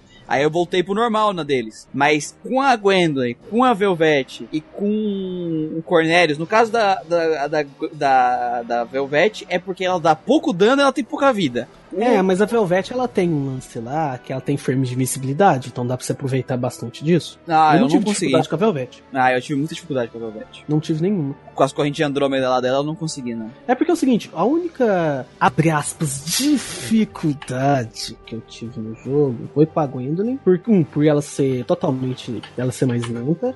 E dois, por ser a primeira fase do jogo. E pelo jogo ter outros aspectos que não estão muito claros ali ainda. E, por exemplo, na fase dos outros, a partir do, do- quando, você, quando você começa o capítulo do Cordelis, você pode voltar nas fases que você já fez. Na da Gwendolyn, por algum motivo. Não, Não sei, cara. Eu, eu continuo achando. Eu continuo achando os boss desafiador, cara. não, É, não pra acho. explicar aqui pro pessoal, que eu acho que por aqueles que não jogaram, existem três fases específicas no jogo que você só pode acessar uma vez, que é quando você completa ela. Uhum. É Ragnanival, que é a capital do. Ele decorou as fases, meu Deus do céu. Eu, eu sou, esse aqui é o meu jogo favorito, sei as fases. O campo de batalha, onde ficava o antigo reino de Valentine, e a floresta de Ridford, onde a Mercedes mora. Essas são as três únicas fases em que você não pode ir mais de uma vez. Todo o resto Isso. do mapa, se você terminar, você pode ir outra vez. Apesar de eu, eu discordo do Manuel, eu acho que os personagens eles têm um combate um pouquinho. A maneira que tu jogar é diferente com eles. E o jogo tem uma boa dificuldade. Mas tem uma coisa que eu concordo com que eu já conversei com o Manuel, que é a, a pouca variedade de, habili- de skills, né? De magias especiais dos personagens. Os personagens possuem praticamente as mesmas magias, só mudando a ordem que eles aprendem Isso é elas. verdade.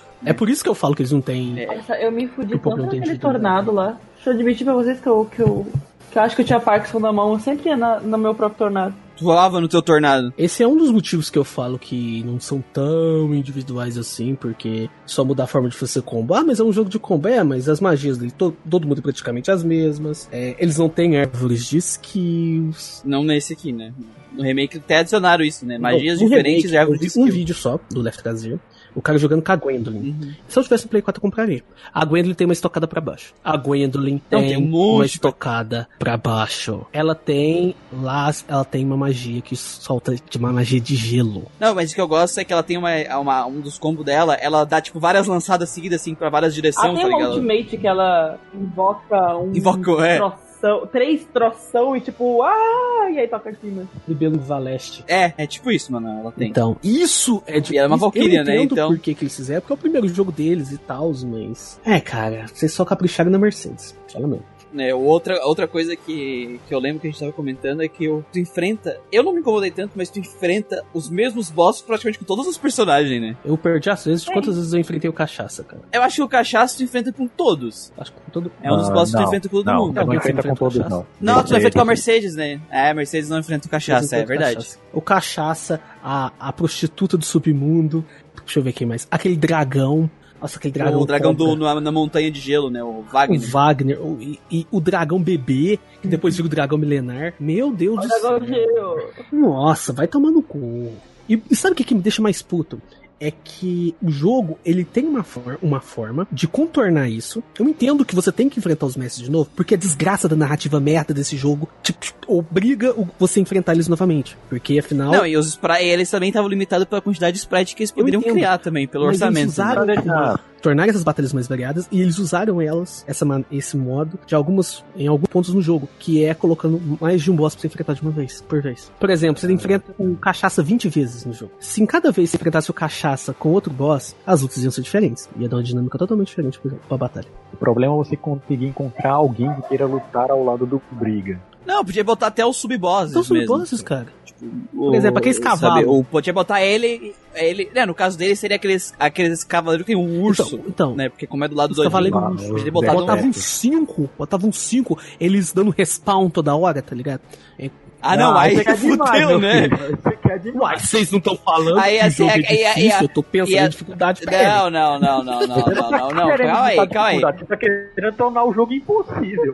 Quando vai dois Berserker, quando não é com o Osvaldo, já é um saco de matar os dois, porque eles são hit kill em alguns personagens. Imagina cinco que dão respawn e mais o cachaça. Tá louco, É velho? porque é o seguinte, a- o cachaça e esses bosses no geral, eles só dão trabalho, eles só vão te dar algum trabalho a primeira vez que você enfrenta eles. Mas porque todas as vezes que você reenfrenta acostuma. eles no jogo, é isso. Você se acostuma, porque eles não mudam os ataques, eles não têm nem trabalho pra colocar um ataque diferente no boss quando você enfrenta ele de novo. É, não, a única coisa que tu vai que tu, tu vai morrer assim a primeira vez, uma segunda vez no máximo, é pra te pegar a forma que tu tem que bater com aquele Mas, personagem. Mike, Eu acho, eu acho isso legal de não mudarem os bosses, porque, tipo assim, os personagens que tu tá enfrentando, que tu tá indo pra enfrentar eles, são diferentes. Mas na cronologia do mundo são. Pô, os bosses são as mesmas pessoas sempre. Sim, Esse é o problema que eu falei. É, a historinha limitou o gameplay aqui. Mas dava pra Ó, eles ter colocado esse negócio de bosses duplos, no caso, né? Convém lembrar uma coisa aqui pro pessoal. Só, só tem dois chefes que não se repetem, assim, Ah, bem lembrado. O lembrado. e o Darkova. São os únicos dois E os bosses finais, né? Não, os, bosses finais, também é repetem. Tipo, você É só enfrenta um, né? o Odin com a Mercedes e a Gwen. Não, é dois. É dois bosses que se, que se repetem. Mas enfim, os- o Onyx você só enfrenta com o Oswald e o Darkova você só enfrenta com a Velvet. Os demais eles se repetem. Ah, e Eu tem entendo, um né? único boss, até dois outros bosses que você só enfrenta uma vez em todo o jogo, que é o, o próprio Rei Galon e o Caldeirão. Você enfrenta cada um deles uma vez. Peraí, Muriel, a gente não falou de uma coisa ainda. A gente não falou da Mercedes. A Mercedes é um personagem do Call of Duty que foi jogado no mundo de fantasia. Acabou. Não, não é Call of Duty, não, é contra. Não importa, jogo de tirão é sério. É que assim, ó, pra mim foi o jeito mais inteligente de usar uma Cypher, né? Bota o Cristiano na ponta de um arco e atira. Justo. Magia, tá ligado? Ela tem tiro carregado. Nossa, vinha um grupo de inimigo correndo na minha direção, naqueles de estrela assim. que, Ah, já tava com o tiro carregado, dava um tiro e eles morriam tudo, cara. Então, é a a Mercedes, o que eu considero ela a melhor personagem do jogo, nem é pela história dela. A história dela é tipo um temperinho em cima da personagem. É como jogar King of Fighters. Ninguém se importa com a história do personagem, mas se o personagem tem uma historinha legal, dá uma ajudinha. É porque é a única que eu vi ali que realmente eles foram criativos no gameplay dela. Ok, eles tinham um sistema de combate. E eles queriam fazer uma personagem com um gameplay diferente. Ela tem um, um arco e flecha. O que a gente faz? Tem- você tem a barra de estamina? Tem. A barra de estamina dela funciona como munição. Como amno. Sim. Ou seja, você você atira com ela ininterruptamente. tá, tá, tá. Ela pode voar, afinal ela é uma fada. Ela, e ela não plana, não é planar que nem a Gwenda, ela literalmente Ela- voa. ela- literalmente não voa, dela. Ela, ela anda sambando. Sim, ela anda sambando. É a personagem mais brasileira que tem, porque ela é verde, amarela e samba. E ela toma poção com as testas. Cuida da floresta. poção- Não, mas brasileiro ela não é bota fogo na floresta. e ela toma poção com a Depende, testa. depende do teu lado, depende do teu lado. Mas tu não tá sabendo que foi de Caprio? Então, é, ela foi a única que realmente, ou seja, e como ela tem esse lance dela ser um praticamente uma navinha de um jogo shooter, um personagem de contra, Uhum. a dinâmica do jogo muda totalmente. Por isso que a gente sentiu mais ela. Porque eu entendo quando tu fala que a sensação de jogar com os outros é muito parecida. Porque é espada, é corpo, é uma luta corporal. Enquanto neles tu vai pra cima, mesmo que tu tenha que dar volta, etc., tu acaba indo pra cima do cara. A Mercedes é, um, é diferente. É, é que nem tu tá falando, é shooter. Então eu acho que faz sentido as pessoas se apegarem mais a ela, apesar das pessoas não gostarem dela, uh, se apegarem mais a ela no quesito de, de gameplay do que nos outros. É, eu não acho que ela deveria ser, que a gente tá falando que o, que o Cornelius é o, devia ser o primeiro personagem do jogo, que ela deveria ser o primeiro personagem. Acho que ela ser a terceira personagem tá um lugar legal. Porque justamente. Tá um lugar legal, sim. Porque a dinâmica dela é diferente. Você tem que pensar de um jeito diferente. Mas, tipo. Eles podiam ter feito mais personagens assim. Não digo todo mundo shooter, porque mais personagens únicos nesse sentido. Por exemplo, colocar um personagem, por exemplo, a, a Velvet ela não tem mania de bruxa, então, ao invés dela atacar com as correntes de Andrômeda, outra ela pode usar magia. Isso, magia. Uhum. Usar magia de fogo. Ela é bruxa só, em, só no nome mesmo. Não tem nada Só no character bruxa. design. É. Só do Eu, eu, design. concordo, eu concordo com o Manuel. Eu acho que eles poderiam tá dar uma diversificada bem melhor. É, e, e a Velvet, e a, porra, botou o Velvet na minha cabeça também. E, e- e a Mercedes, ela também tem um, um ataque especial dela. Que é o né? único também. Que é o tiro especial, um puta tiro. Cara, chegava no boss, era oito daquele na cara do boss, cara. O boss não respirava. O boss respirou, já levou oito. Metade da vida do cara já foi embora. Pior que é isso mesmo, que cara. apela pra cacete. Não, é por isso. E, e, a não, Mercedes, é. ah, não, e pior. Ah, pior. Jogar é velho. Não, não, não, não. E a Mercedes é a melhor personagem do jogo pra você usar o Limited Power. Você usa, ah, é verdade. ela vira. Ela vira o Rambo, cara. Tá, ela vira o Rambo, é. Nunca perde munição. Mas era isso que eu fazia. Era 8 especial e depois Limited Power. E era isso aí, cara. Era tá, tá, até o cara morrer. E, e era, como o alcance dela era médio, tipo assim, não era longo, longo, que a bala sumia, mas dava pra ficar uma distância segura do, do boss. Tinha boss que nem me tirava dano, era perfect. Sabe, sabe uma coisa que eles poderiam ter mudado não, na, no Oswald? Ao invés, ao invés dele usar uma espada, uma lança, eu não sei o que que é aquilo, É uma espada. Ele usou uma É, espada. é, ele poderia ter usado garras. Hum, boa. Faz um capitão sentido apenas na transformação. Ou ele normal É. não faz muito sentido, não. É, mas, mas eu acho que daria alguma alguma diferenciação dele pra, sabe? Um tomzinho especial pra ele.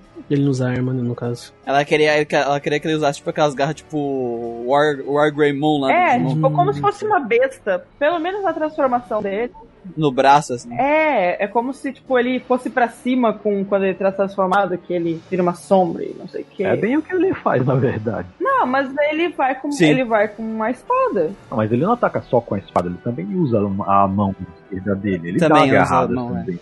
Aumenta, aumenta o combo dele quando ele tá com a transformação também. Ah, eu acho que a Velvet, ela também, a jogabilidade dela com os corrente, ela muda um pouco do, do coisa. Porque ela tem o a ataque carregado, ela tem a, a, a habilidade dela que ela gira, que a, ela Tarzan. sobe, né? Do chão, desce, sobe do chão, em volta dela. Ela tem um ataque que ela, ela consegue tipo, fazer que nem um Tarzão, Homem-Aranha, de balançar a corrente e sair fugindo. Ou no ar, ela tem que ela fica girando a corrente, ela fica meio no ar, assim, dando vários hits no inimigo. Então ela tem várias skills que também já dá um combate mais individual dela, pra ela, comparado com a espada, a espada curta e a lança curta, né? Que são mais parecidas. Porque esses golpes extras que a Velvet tem, você não pode usar muito, né? Você vai acabar usando os combos normal dela mesmo. Porque a corrente carregada dela, você tem que usar de longe. Se usar aquela em bossa, vai tomar no cu.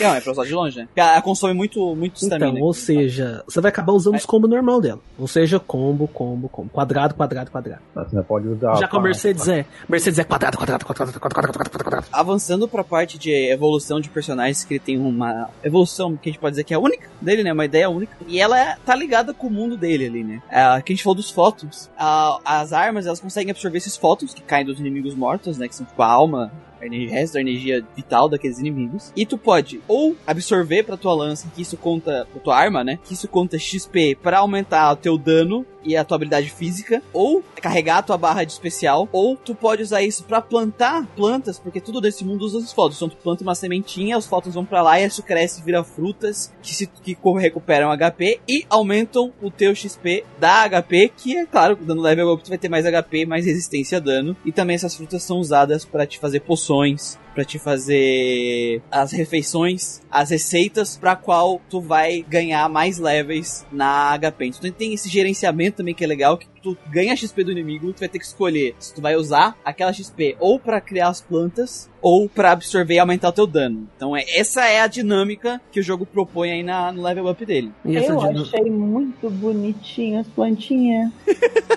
Tem uma planta que sai ovelha. É, ah, eu tive. Ah, eu não queria matar. Eu matei chorando. Eu achei uma merda.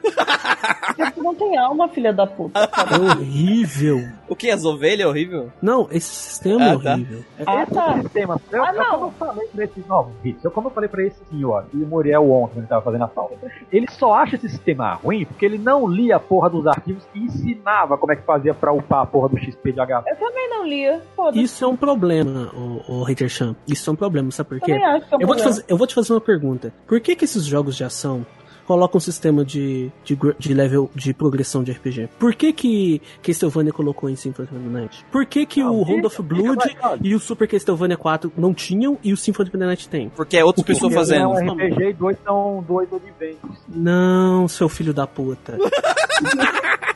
Ele, você não tá entendendo a minha pergunta, caralho. Eu não tô falando que aquele, aquele Metroidvania é um RPG. com RPG, porra. Cara, eu tô falando. Então por que você considera Symphony of the Night RPG então? Se ele é plataforma. Eles colocam esses, esses elementos de progressão de RPG nesses jogos de ação, não é porque eles querem fazer um estilo novo. É porque eles tornam um jogo mais. acabam tornando um jogo mais acessível. Quanto, eu conheço, sinceramente, eu conheço muitas pessoas que jogaram Symphony of the Night. Eu conheço quase ninguém que jogou os Castlevanias clássicos. Quando eu tava jogando, a série Castlevania, eu comecei desde o NES. Eu comecei no 1, no 2, no 3. Fui pro Super Castlevania, por algum motivo eu não fui pro Round of Blood, eu fui pro Drácula X do Super Nintendo. Me arrependo amargamente até hoje.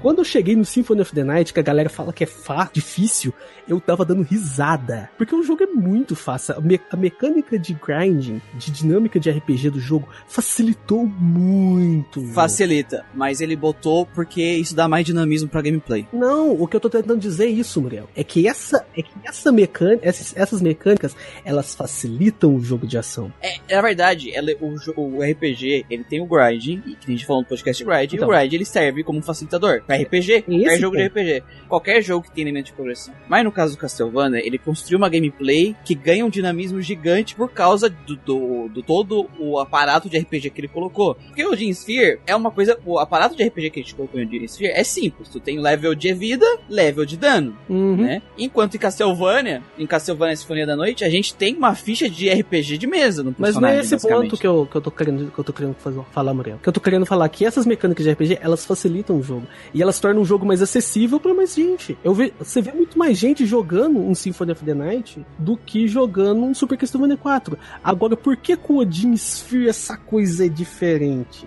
Porque as mecânicas de grinding do jogo são totalmente malucas, bizarras e contra-intuitivas. Se você não ler a merda do manualzinho que o jogo te dá, como o Hater Chan falou, manualzinho como joga o jogo, você vai ficar até o resto do jogo upando sua arma, porque o arma é, é óbvio, né? Você tem que absorver, e você vai ter que ficar esquivando ataque igual um asiático. Você não vai conseguir zerar essa merda, porque qualquer golpe vai te matar. Por que do asiático? Assim, assim que você pega o arquivo que ensina isso, ele abre automaticamente na sua tela. Se você fecha, você não vai É no, com- é no tutorial, né? É no tutorial do jogo, ele abre automaticamente na tela, porra. Cara, mas é ridículo. Sabe por quê? Não, ok, eu sei.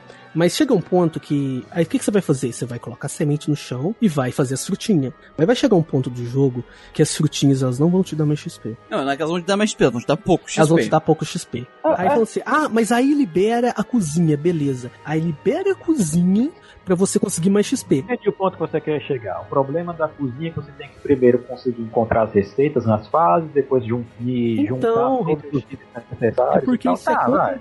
É porque Eu- isso eu é um. Sim, é porque é, Eu um con- é contra. Não é intuitivo. Não é intuitivo, porque não é RPG é normal. O que tu precisa fazer pra, pra, pra ganhar nível é só matar inimigo. É, é Ah, eu- isso eu- que eu torna posso o. dar E sendo bem sincero, se eu, se eu quiser um- jogar joguinho de restaurante, eu vou pro site da Barbie. Quem sempre achou, nunca quis jogar um Final Fantasy, um Grandia e afins, porque achava o jogo muito complexo, cheio de menu, cheio da puta que pariu, porque realmente aquilo assusta, mesmo Tales of, é, é muita coisa acontecendo, é vários personagens você controlando.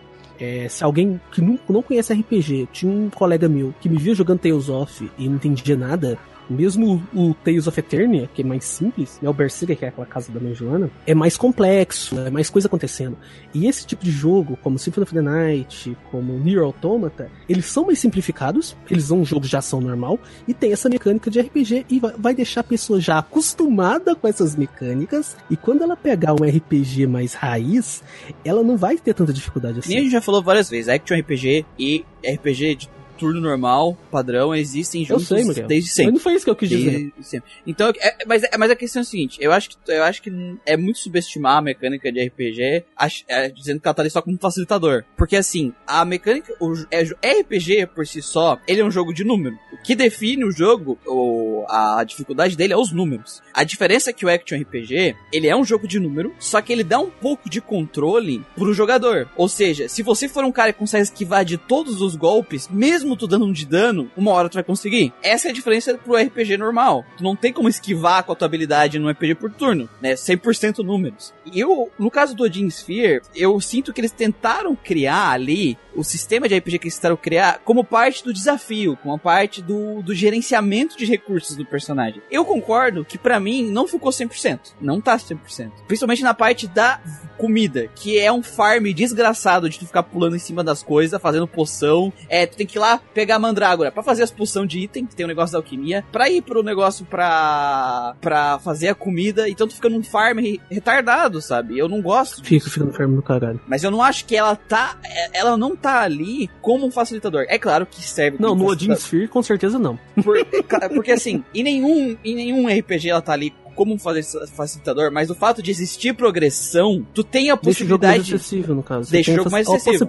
Você, deixa, você Sim. tem a possibilidade de, que, de enfrentar desafios sem exigir Isso. tanto da sua habilidade. É, isso. É, é- essa é a vantagem do RPG. Ela tem esse facilitador, mas eu não acho que a mecânica de RPG ela exista pra isso. É só consequência da existência da própria mecânica. Por Não, mas ajuda, né, no caso. É isso que eu tô Sim, ajuda, ajuda. Porque é um jogo de números. Se tiver um número muito alto, tu vai, vai ser mais fácil, né? Porque tu vai levar menos dano, então tu pode errar mais. Então, é isso isso realmente deixa o jogo mais acessível. Mas eu não acho que ele tá ali pra a- a- a- aderir à acessibilidade, sim, com parte da mecânica de gameplay. da- As pessoas gostam por causa que o- esses elementos de RPG criam um outro dinamismo na gameplay, né? Hum. E eu acho que é por isso. Deveria ser. Eu acho que é a parte de comida que atrapalha um pouco. Atrapalha. Sabe, a parte de. A parte de. Porque a parte de fazer poção. A, a de arma tá legal. A de fazer tá legal. poção eu acho do, do caralho, o negócio de fazer poção. É, é legal. De tu criar os itens e tal. fazer a poção é mais Isso- fácil porque basicamente só precisa ter o número correto de elemento da poção e a mandrágora certa. Acabou. Você precisa, ter, você precisa ter receita primeiro, né? E eu gerencio. Não, acho não, que pode fazer já tendo a Não, receita, precisa. mas- não, tendo a receita, é eu tô, tô comparando com o sistema da cozinha. Tendo a Uhum. receita, por, sei lá, o iogurte, você precisa botar o, o tubozinho de ensaio lá no número certo, acho que é 4, agora eu não lembro qual é, e pegar uma cenourinha. Fez isso, acabou. Você não precisa, sei lá, pegar uma cenoura, pegar um- uma pimenta. Uma Ah, não, a cebola, poção é muito mais fácil, com certeza. moeda comemorativa, que é a mais difícil de pegar, mas não sei o que, não sei o que, pra montar uma sopa consomê que dá 15 mil de XP. É mais complicado. O mais foda é porque a mecânica de aumentar a vida ali da parte da cozinha, se fosse só as frutas, não teria problema. Mas o negócio de tu ir pra uma cozinha é, é ter que pegar item pra fazer as coisas lá na cozinha, quebra todo o dinamismo dessa gameplay. Quebra. Porque normalmente tu tá lá no começo do jogo, tu tá com aquele fóton, tu vai escolher, vou plantar pra ter um negócio pra curar a vida e ganhar XP, ou eu, pra vida, né? Ou eu vou aumentar meu item. E isso, e pegando as coisas, fazendo os itens, quando faz item tu ganha fóton também. É, tudo isso tá muito bem encaixado dentro daquela gameplay de, do estilo hack and slash que eles criaram, de tu ir nas fases. Tudo isso tá naquele fluxo de tu andar na fase. Uhum. Tu não para pra ir em outro lugar, né? E esse negócio da cozinha que se torna quase obrigatório numa hora do jogo pra ti fazer, cria um farm muito estranho. Que tu chega numa fase, dá primeiro lugar, pega umas duas mandrágoras, sai da fase, entra, pega duas mandrágoras, sai da fase, vai lá, faz, come, volta lá, entendeu? Esse é o jeito que tu tem que farmar. E é horrível fazer isso. Quebra completamente o gameplay do jogo. E aí, pra mim, que tá o problema, né? A forma que está feito. Se fosse tu conseguisse frutas mais poderosas ou poções que faziam as frutas ganharem muito mais XP, alguma coisa dele assim, seria um ritmo de gameplay mais interessante. Ou simplesmente um level up normal. Essa, essa, essa É, eles quiseram fazer isso. Quer um, quer um exemplo? Eu pensei no negócio agora, na meca... usando a mecânica de, de fósons do jogo. Você absorve o fóson, você escolhe. Você vai usar em arma ou você vai usar em HP. Pronto, acaba o problema. Não precisava de comida. Não, até porque eles são guerreiros. Exato. Eles estão fazendo coisas importantes, eles não têm tempo de estar passando em restaurante. O mundo, tá, o mundo tá e- acabando, seus filhos da puta. Já ouviu falar que guerras já acabaram porque um lado ficou sem comida? Pior é que acontece. Dar a desculpa de que eles são guerreiros, eles não podem comer, é a maior furada do mundo. Não, eles não é que eles não podem comer, eles não têm a nossa, eles não têm obrigação nenhuma de estar procurando receitinha pra uma vagabunda fazer alguma coisa. Ela que vai lá, pra, ela que vai lá procurar receita, é o trabalho dela cozinhar. Eu não tô pedindo. Eu não tô pedindo pra ela ir lá batalhar por mim. O pior é que tu tem que procurar a receita, levar a receita até o restaurante, levar os ingredientes e pagar pra eles fazer pra ti ainda. O restaurante não tem É. nem a cara de pau de te cobrar só com dinheiro. Sério, é, é essa, essa mecânica ela é muito zoada. Então, quando eu estava falando da dificuldade no, no começo do, do podcast aqui, quando a gente começou a falar de gameplay, que eu falei que eu não acho o jogo difícil, é por causa disso. Eu não acho que o jogo é difícil. Eu acho que essa mecânica de, de grinding dele de XP, de HP, que dificulta as coisas, principalmente na parte da, Mer- da Mercedes, não, da Gwendolyn. Um dos motivos que, quando você começa com o Cornelius, é mais fácil, não é só porque o Cornelius tem é uma Beyblade, um pirocóptero ambulante, e sim também porque quando você chega com o Cornelius, você já tem poção, você já tem receita, você já tem as manhas, você sabe, você já tem mais conhecimento do sistema ali de, Já tem de farm de acesso. HP. É, você já tem acesso. Já sabe. Porque não é só você saber que você tem que fazer poção. Por exemplo, o Elixir, que é, é uma poção muito fácil de você fazer. Não, mas pra você, o Elixir não é poção, né? O Elixir você consegue mais pra frente. A poção é uma coisa muito. Então é três do material com uma cenourinha. Então, olha só, é muito fácil. Mas se você tentar fazer isso com a Gwendolyn, se você ter receita, você não vai conseguir, você tem que ter receita. E com a Gwendolyn você consegue lá pô, quase no final do, do arco dela. Ou seja, essa foi a dificuldade que eu vi no jogo. E quando você chega com a Velvet, você já tá tunado de poção até o cu. É, tu tem que fazer as poções com a Velvet, né? Porque os personagens usam mochilas únicas pra eles, né? É, é o mesmo inventário, pra, é inventário único O pra cada inventário um. único pra Faz cada sentido personagem. Faz, faz. dentro do jogo cada um, mas é justamente isso. né? Você já tem acesso também às, às receitas mais fortes. Tipo, você Então. faz uma só, o HP dela sobe lá pra 20 e pouco, level É. 30 e pouco. Exatamente, tanto quando você reenfrenta depois, que na parte final a gente não vai falar spoiler aqui, a gente só vai falar como é que funciona a dinâmica. No, no livro final, você tem que escolher cada personagem pra enfrentar determinado boss. E quando você vai com a Gwendolyn, é tá muito fácil jogar com ela. Tão fácil quanto os outros. Até, mais, até tão fácil quanto a Mercedes. Porque você já sabe, já tá, já encheu o cu dela de poção. O HP dela tá na casa do caralho. Ela não leva tanto dano igual os outros personagens. E o boss que ela enfrenta, o True Boss que ela enfrenta, ele leva um dano tão legal da rase- dela que vocês não têm noção. Leva um dano bem legal. Eu falei que a coisa mais linda do mundo desse jogo é você dar um crítico na rasante da Gwendolyn. Não é.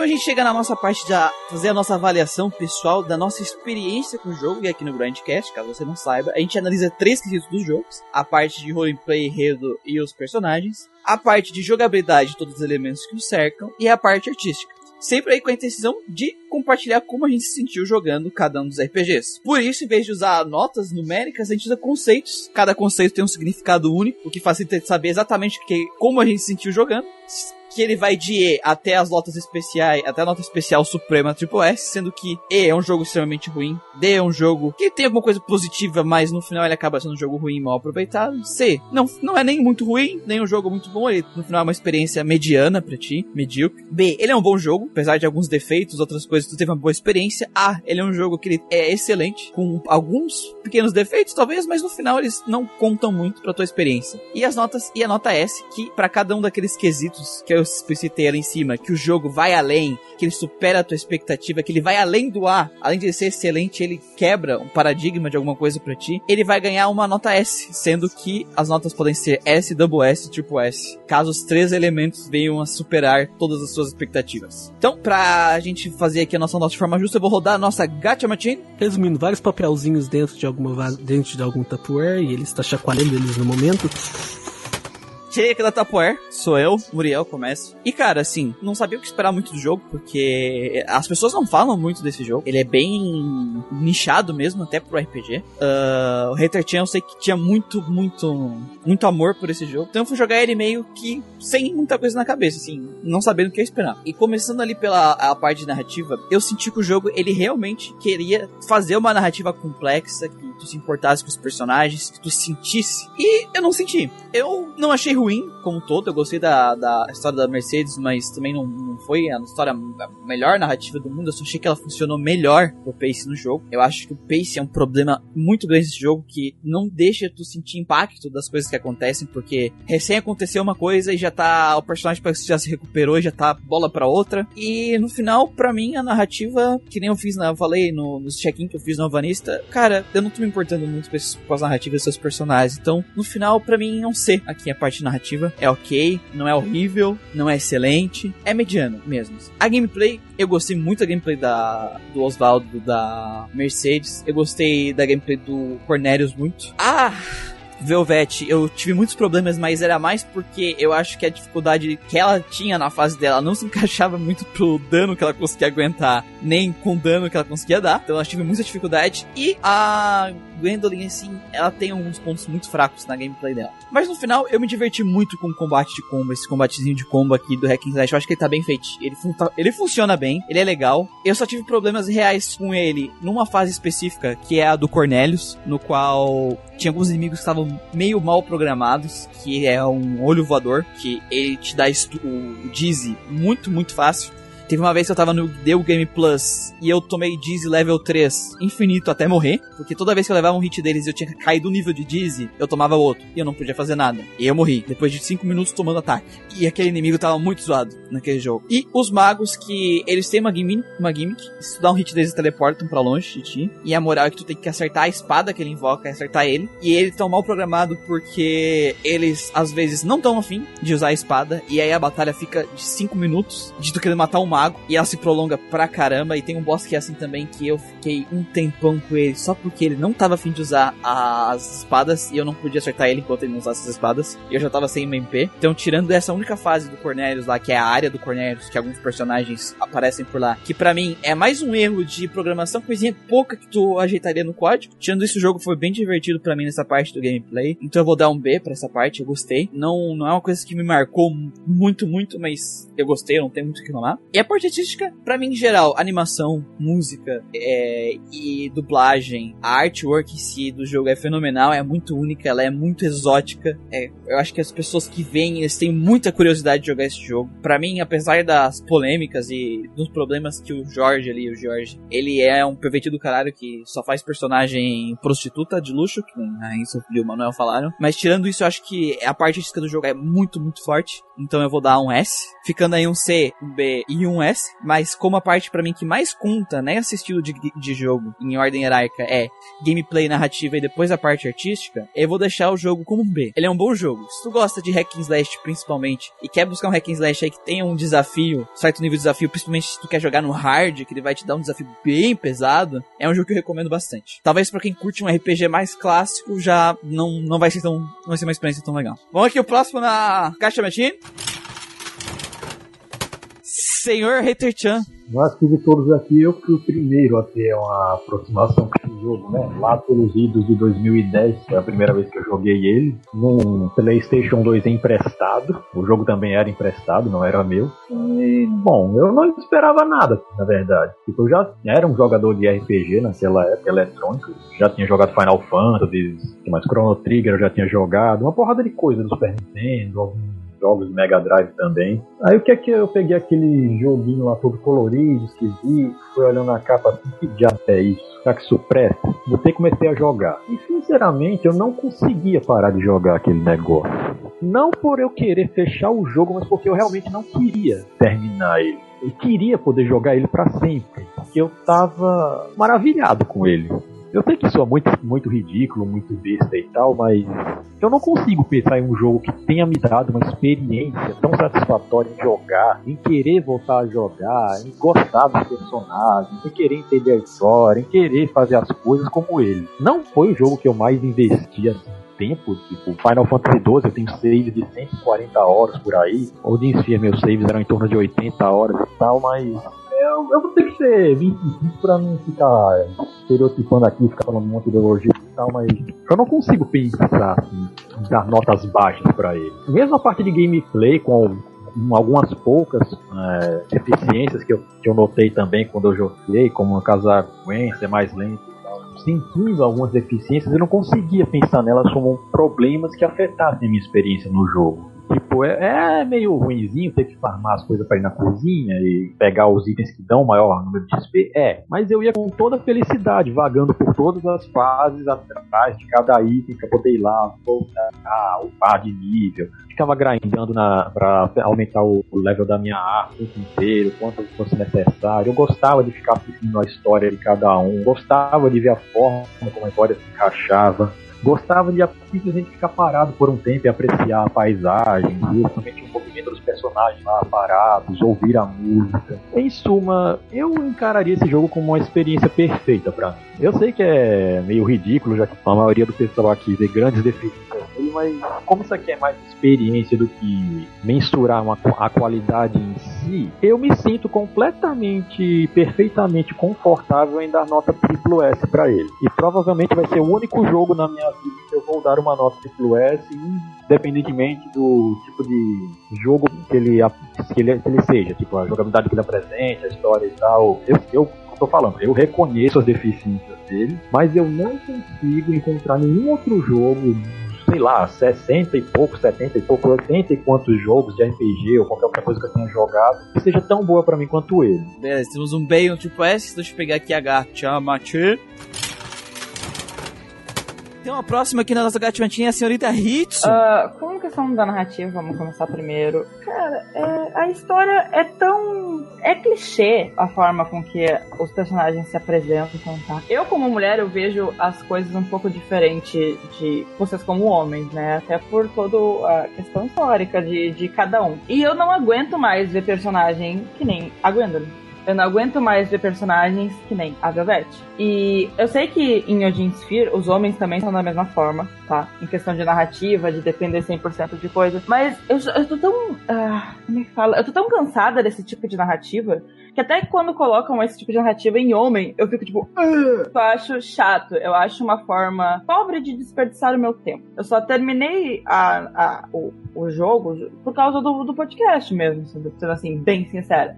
Porque senão eu tinha parado no meio da, da narrativa do Cornelius. Porque é muito chato. Eu não gosto de história de romancezinho clichê. Eu não gosto. Eu acho chato. Já, a gente já tem um milhão de jogos assim, a gente não precisa de mais um. A gente pode. Hoje a gente tá no, nos dias que a gente pode ter mais criatividade. E eu joguei ele hoje. Eu não acho que o jogo tenha envelhecido bem. Talvez para a época em que ele tenha saído no PlayStation 2, esse tipo de narrativa, esse tipo de história ainda era válida, ainda era uh, aceitável. Mas como eu joguei ele hoje, com o contexto que eu tenho hoje, eu acho o jogo pop, em questão de narrativa. Ele tinha um potencial enorme, tá? Eu, eu cheguei com, pro jogo com muita expectativa, porque você só joga um jogo de turno, seus filha da puta. Eu nunca posso participar de nada. É sempre a mesma coisa, tá? Então, quando eu vi que era um jogo mais action, que tinha mais o hack and slash, eu fiquei tipo, meu Deus, chegou a minha hora de brilhar. E aí, quando eu vi a arte, a, a arte que eu digo traçado, eu vi, a, eu vi só a Gwendolyn, eu pensei, puta que pariu, eu estou pronta para me apaixonar. Eu estou prontinha, só vem. E eu soquei minha cara na parede, entendeu?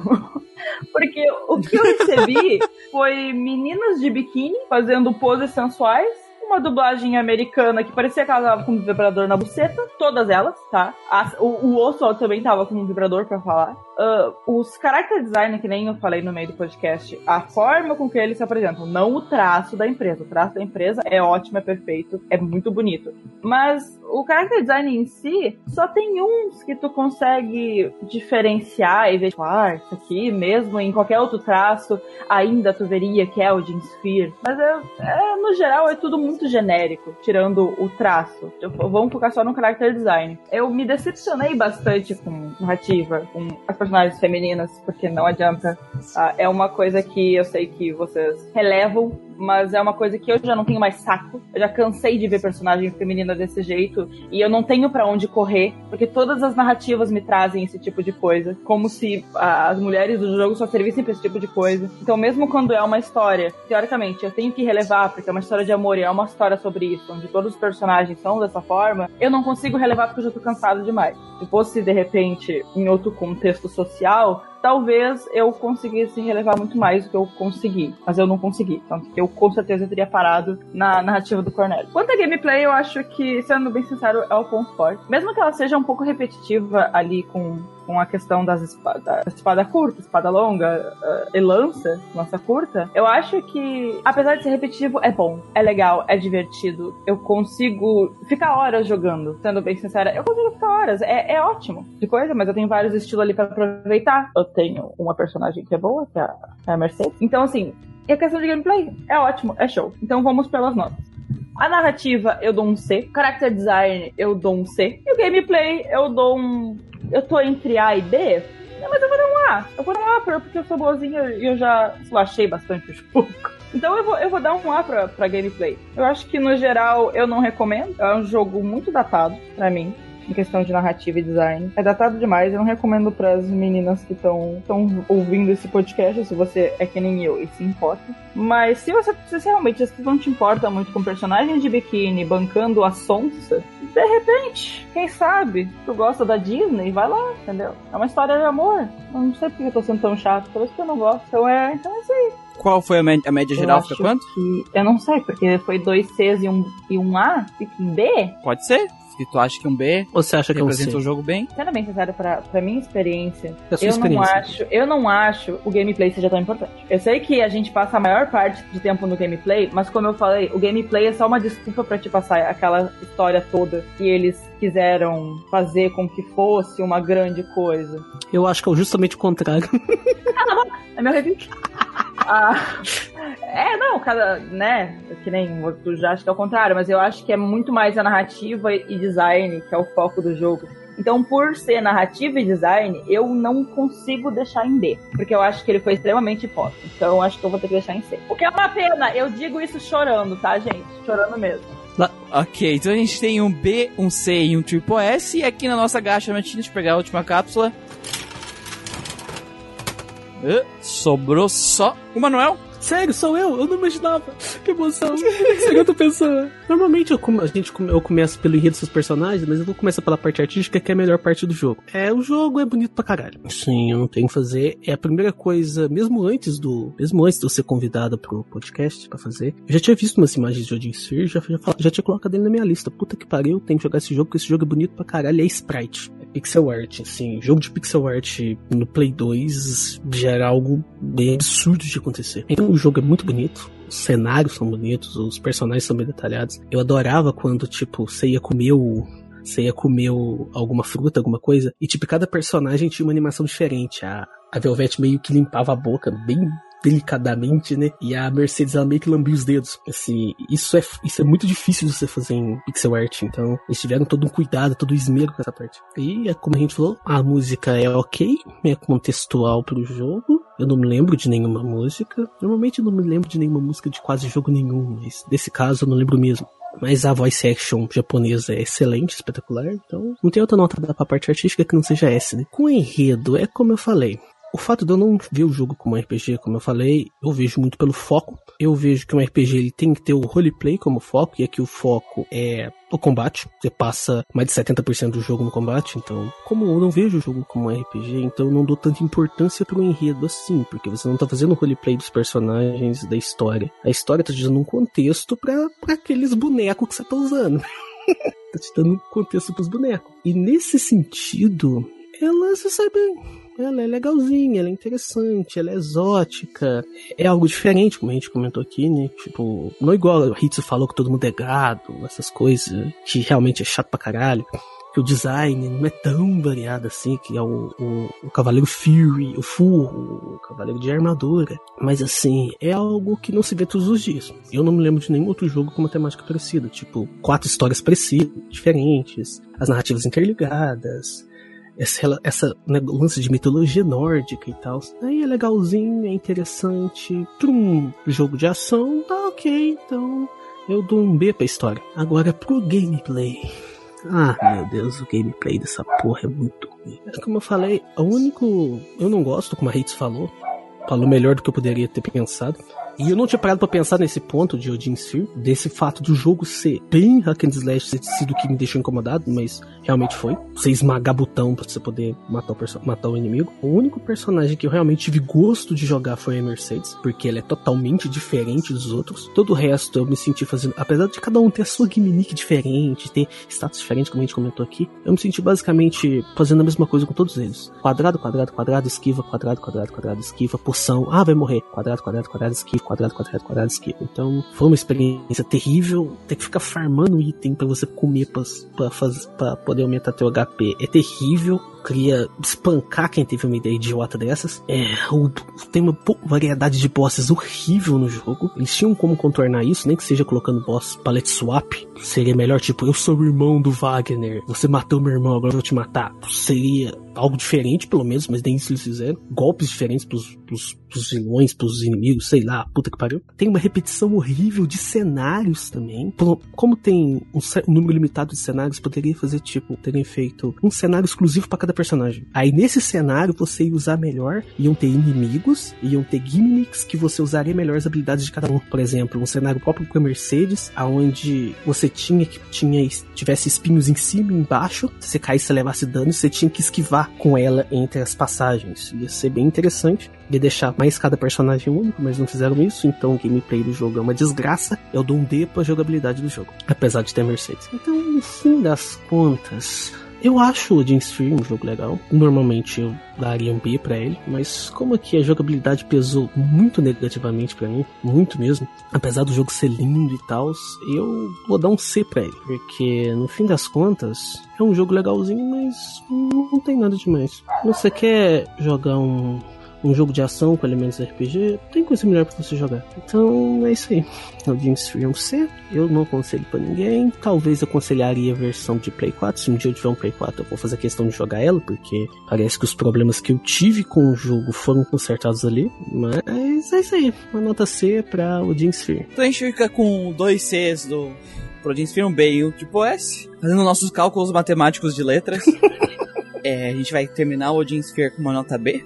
É, ele é um jogo que pode fazer algumas pessoas se apaixonarem por ele, por, todo o lado exótico dele, porque ele, tem, ele é exótico em gameplay, ele é exótico em arte e ele é exótico em narrativa. Uhum, com certeza. Uhum. Ele é exótico nessas três coisas. E isso pode ser muito bom para umas pessoas e ruim para outras. Ele tem seus efeitos, ele tem seus pontos fortes.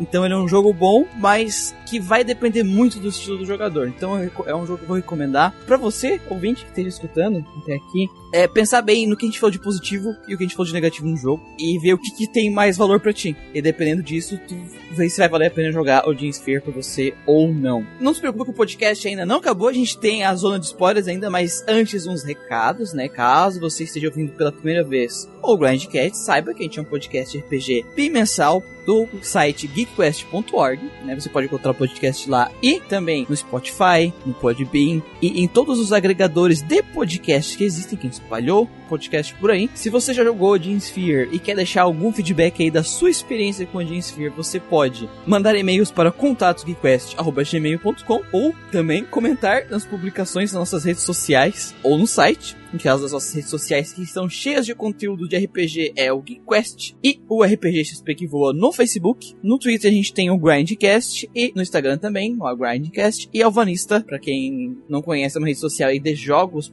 bem legal, vale a pena dar uma olhada lá. Que também a gente tá com, com uma persona Grindcast. Então, se pessoal, se pessoal, se você gostou do podcast, dá uma ajuda aí pra gente. Marca o amiguinho na publicação, compartilha o podcast que isso ajuda pra caramba. E se você gosta, se você gosta de podcast e anime animes, a gente tem dois parceiros que tem coisas incríveis sobre animes também, que é o NSV Mundo Geek do nosso querido amigo Raul e o Animistic do nosso querido amigo Henry. Os, o link pro podcast deles e o canal do Raul estão na descrição aqui do podcast. Bom, com os devidos recadinhos dados, vamos para a zona de spoiler.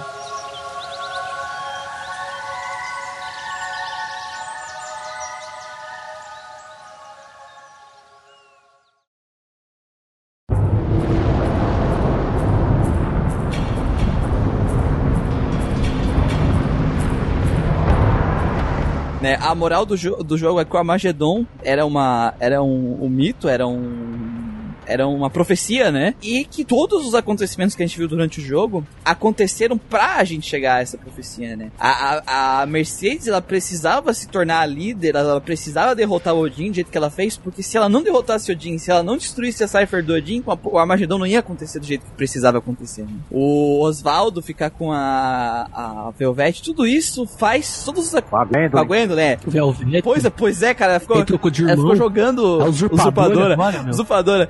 Todos os acontecimentos do jogo, isso que é legal. Tudo isso, ele se encaixa pra que exatamente aquilo que tava na profecia tinha que acontecer, mesmo que todo mundo estivesse tentando fazer isso não acontecer, né? Que é inevitável. É inevitável. E no final eles conseguem lidar com o Armagedon. né?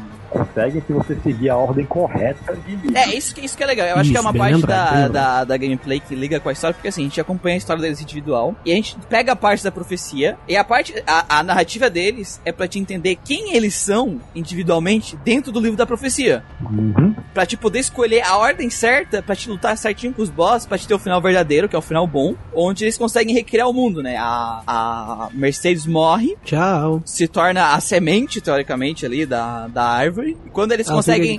Quando eles conseguem liberar o caldeirão, né? Liberar os, os fótons que estavam presos no caldeirão, ela absorve e ela se torna a árvore da vida que dá. O corpo dela, no caso, já morto, né? Que se, se torna a árvore da vida que re- recria aquele mundo que estava sendo destruído. A gente não comentou no, no podcast, é que cada uma das fadas, elas têm um nome Sim, verdadeiro, que elas só podem dizer quando elas morrem. isso. E É porque o elas descansarem em dela paz, por assim dizer. Isso. E tem E o nome o nome, da Merce- e o nome da Mercedes é Yggdrasil, a árvore da mitologia, a árvore da vida da mitologia nórdica. Isso é bem legal. E a Velvet vira um coelho no final, né? Ele aceita a maldição quando ela quebra o caldeirão lá para liberar os fótons. E eu acho que é legal que cada ação dentro dessa. faz sentido cada luta que cada um tem que enfrentar. E cada ação, cada ação deles ajuda a construir esse final, sabe? É, cada lutinha deles é um tijolinho para que realmente a Mercedes morra, que eles consigam destruir o caldeirão e consigam reviver o mundo daquele jeito que tá na profecia, sabe? Então eu acho que é uma história bem fechadinha no final. É, bem fechadinho. Não tenho o que falar disso. Eu gostei da história, como eu Hum. falei no menu. Gostei, essa história é legal. Tá muito legal pra um bring up. Ah, o final eu gosto bastante do final, essa parte do final aqui. Que a- aí a, eu acho engraçado que a. que termina, o- teoricamente, quando termina, quando a Gwendolyn tá caindo do céu que ela derrotou o dragão lá, né? Leviatã, Leviatã. Leviatã Leviatã. lá, com direitos autorais. Não, não é, É- Leviatã, é Leviatã. Leviatã, caralho, é o Shenmue E aí a, a, a Alice, que é a menina, ela fica, ah, e a que hora? O que aconteceu com eles? Não sei o que. E aí a- abre um portal, vem a Velvet e traz o último livro pra ela, né? Que é o livro na. Que mostra o verdadeiro final.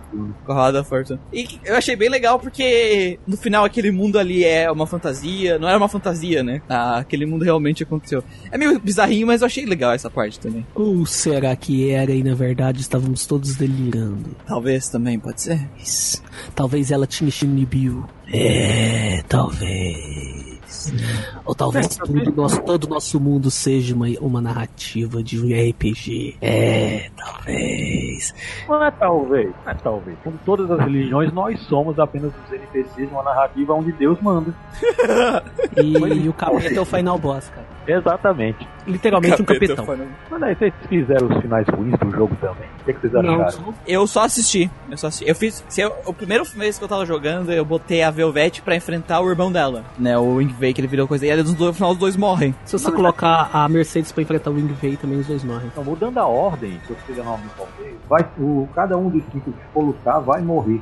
Com exceção do Oswald, quando ele luta contra o Onyx. Pela, se você botar ele pra lutar uma segunda vez com o Onyx, ele não vai morrer, mas ele vai se transformar naquele fantasma que habita no Interrone Vida. Porque esse é um ponto que a gente nem falou. A, a gente não disse, a Bel Desert, a espada dele é amaldiçoada. Cada vez que ele ativa aquela forma sombria dele, o corpo dele vai começando a se, decom- a se corroer, ele vai cada vez mais se entregando à treva. Se ele usar demais aquilo, ele vai virar um daqueles bagulho que aparece lá. E cada um daqueles fantasmas que aparece lá era uma pessoa que já usou a Bel de Zero uma vez.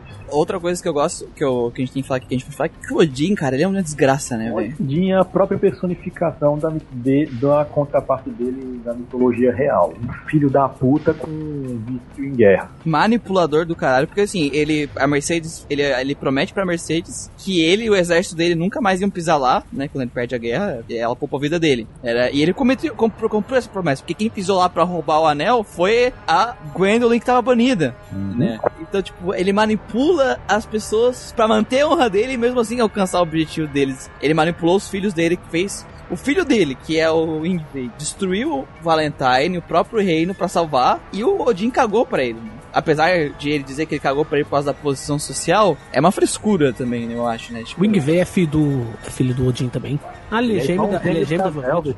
É, ele é gêmeo da Velvet. Sabia que ele é gêmeo, não? Odin é quase o grande vilão do jogo. Eu não sei dizer se ele é um vilão, se é um personagem neutro, mas ele causa muito das merdas que aconteceu no final. Você pode dizer que ele é um personagem antagonístico em relação a todo mundo, mas ele não chega exatamente a ser um vilão, porque apesar dele fazer as coisas por mérito próprio, elas não chegam a ser essencialmente ruins. Se você quiser olhar Ele realmente não chega a ser o vilão, desafio final do jogo, né, no caso. Um desafio final. não, não. Final, é mais pelo objetivo final dele. É Isso, diferente, é diferente quando você olha, por exemplo, o Rei Valentine ou então os Três Magos. Eles sim têm objetivos escusos caracterizam eles como vilões. O resto, a maioria só tem um objetivo que é antagonístico a algum personagem, tipo o Onyx querendo pegar a Gwendolyn, o Oswald não querendo que ele faça isso. Quem não quer pegar a Gwendolyn? Todo mundo no jogo quer pegar a Gwendolyn. Acho que até Mercedes quer pegar ela. Não, mas é, é, tá aí um ponto que eu queria falar. Por que diabos o Onyx? Ele nunca demonstrou de- assim, desejo, como eu falei, de querer corromper ela antes da escura toda. O cara vive cercado com um monte de mulher que parece que saiu da mansão da Playboy, andando por ali seminua, Sim. e ainda assim ele pegar uma valquiriazinha comportadinha de cabelo comprido e prateado. Porque eu, Entendi. eu já falei, porque ele é uma donzela virgem. Todas as outras ele já deve ter usado ela. Já deve ter usado elas de todas as maneiras possíveis. Carne fresca. Continua, continua sem fazer nenhum sentido pra mim. Até esse, nesse ponto, até as fadas do reino de Ringford serviriam pra ele. Elas também andam É isso? peladas. É isso, ou é isso, ou é fetiche. Eles têm fetiches por Valkyrias. Hum, eu ainda começo a achar que talvez seja querer, é, tipo como o Briga, ele quer fazer algo em relação ao Odin. No caso dele era somente pela, por ser uma questão de moeda de troca com a Gwendolyn inicialmente, mas Mas o depois- Odin não tá nem pra filha dele, então. Ele nunca perrou- teve. pensou do jeito errado. Mas, mas mesmo assim, alguma, aconteceu alguma coisa com ele, como ela é a única, é, única, digamos assim, filha dele, já que ela é a única legítima, considerar os dois, afeta a honra dele. Com que música terminamos o podcast hoje? Ah, não, Hater não, Chan, não. que música que você acha que a gente ia tentar, ia colocar? Tô pensando. Assim, a princípio, eu queria que colocasse uma música da trilha sonora do jogo mesmo, pra finalizar. Não dá, cara, é normal demais. Mas enfim, que música que você acha que a Não, gente ia não, colocar? normal. Véi, você queria colocar Vando. Você é Eu luz, queria- raio, estrela. Sei lá, Ilo, ah, manhã Eu sei que você Cara, porra dessa Ah, meu, meu, meu. qual é a música então, mano? Como todo mundo nesse jogo é gado. Manuel, diga, qual é não, a não, música? não, não, não. Como todo mundo nesse jogo é um gado, a música vai ser Admirável Gado Novo de Zé Ramalho. Ah, Zé Ramalho é muito foda, Admira- velho. Não, não, não, não. Zé Zé é foda. Não vai botar o Zé Ramalho. Admirável Gado Novo, cara. Ele é do meu Cara, estado. Eu posso. Você não pode botar a música dele. Ele é paraibano. Eu tenho, eu, eu tenho, eu tenho autoridade sobre música de paraibano. Você não vai colocar porra nenhuma de Zé Então vai ser Vando, cara. Não vai ser nem Vando, nem Zé Ramalho. Então vai ser Vando. Cara, mas Zé Ramalho é foda, mano, que isso? Qual das duas, Vando ou Zé Ramalho? Aí, perguntem pra gente que música deve terminar. Deixa eu falar, bexiga. Cacete. Vai, vai, Redan, já fala aí. O que você faça é du- vai ser duas músicas. A primeira minha, a segunda pro Manuel e pra Rita, que eu sei que eles querem. A pra mim é que eu quero que você coloque a primeira parte daquela primeira música de Rodin que eu te falei, Battle in Green for the Second Movement. É uma música é uma parte pequenininha, um minuto e pouco. Só pra me, só pra me agradar e me deixar feliz. Na segunda, Tá bom. você termina a primeira parte, você bota a porra do tema do Rei do Gado e acabou essa merda. Tchau. Nossa, cara, Nil Bernardes, rei do gado. Tchau. Não, é. Zé Ramalho, cara. É cara, de Tem gado. que ser, tem que ser Oh. rei do gado, cara. Rei do Gado, foda-se Zé Ramalho. Sou desse chão onde o rei é Até mais, pessoal. raça até que marca. Marca.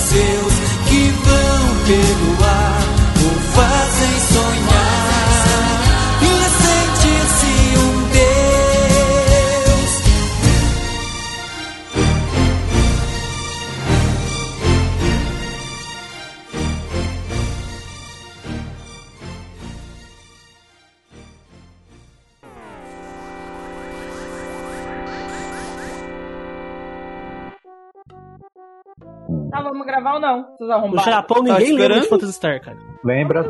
Mas eu não ouvi tudo. Não, ah, aí sim. Porque a SEGA foi um fiasco Tá, no lá. Japão. Ela só, só se deu bem do Saturn pra cima. Vou continuar falando pra deixar a hit puto. Vamos lá.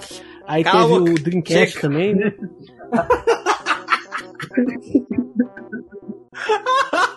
Ai, meu Jesus.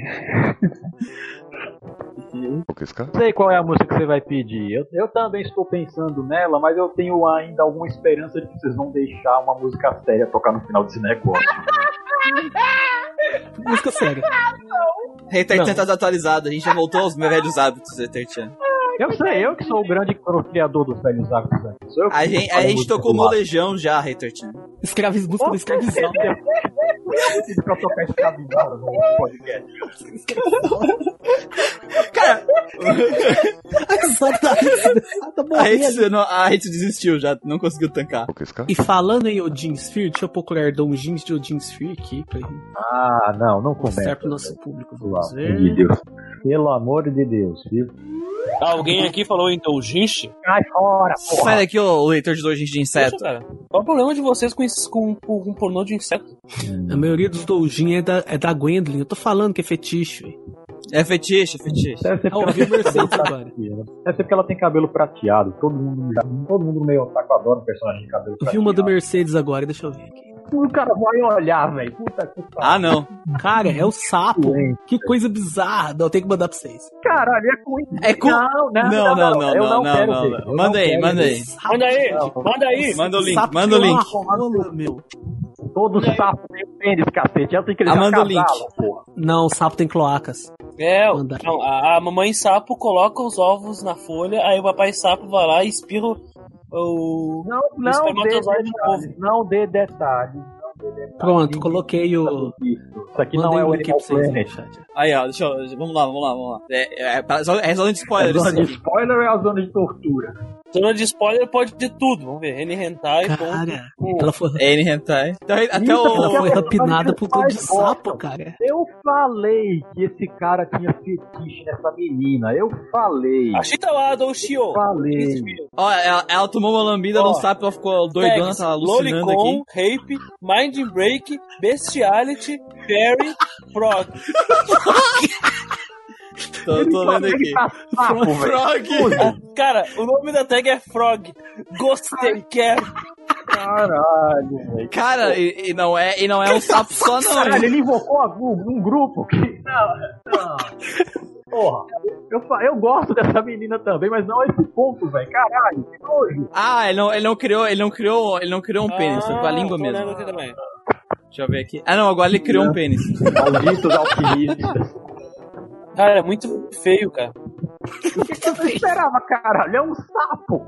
Agora chegou o vendedor da lojinha lá pra pegar ela também. Os tag pra minhas Pelo amor violas. de Deus, que nojo. Aham. Aham, aham. Faz um negócio desse com a pobre da menina. Ela, ela tá beijando o sapo. Vou mandar foto aqui pro pessoal. a beijar o sapo, eu beijar o sapo, no salgado porque ela quer fazer isso mesmo. Ah, então tá. Então não, se não é chocante beijar o sapo, Ai, nenhum, cara. Né?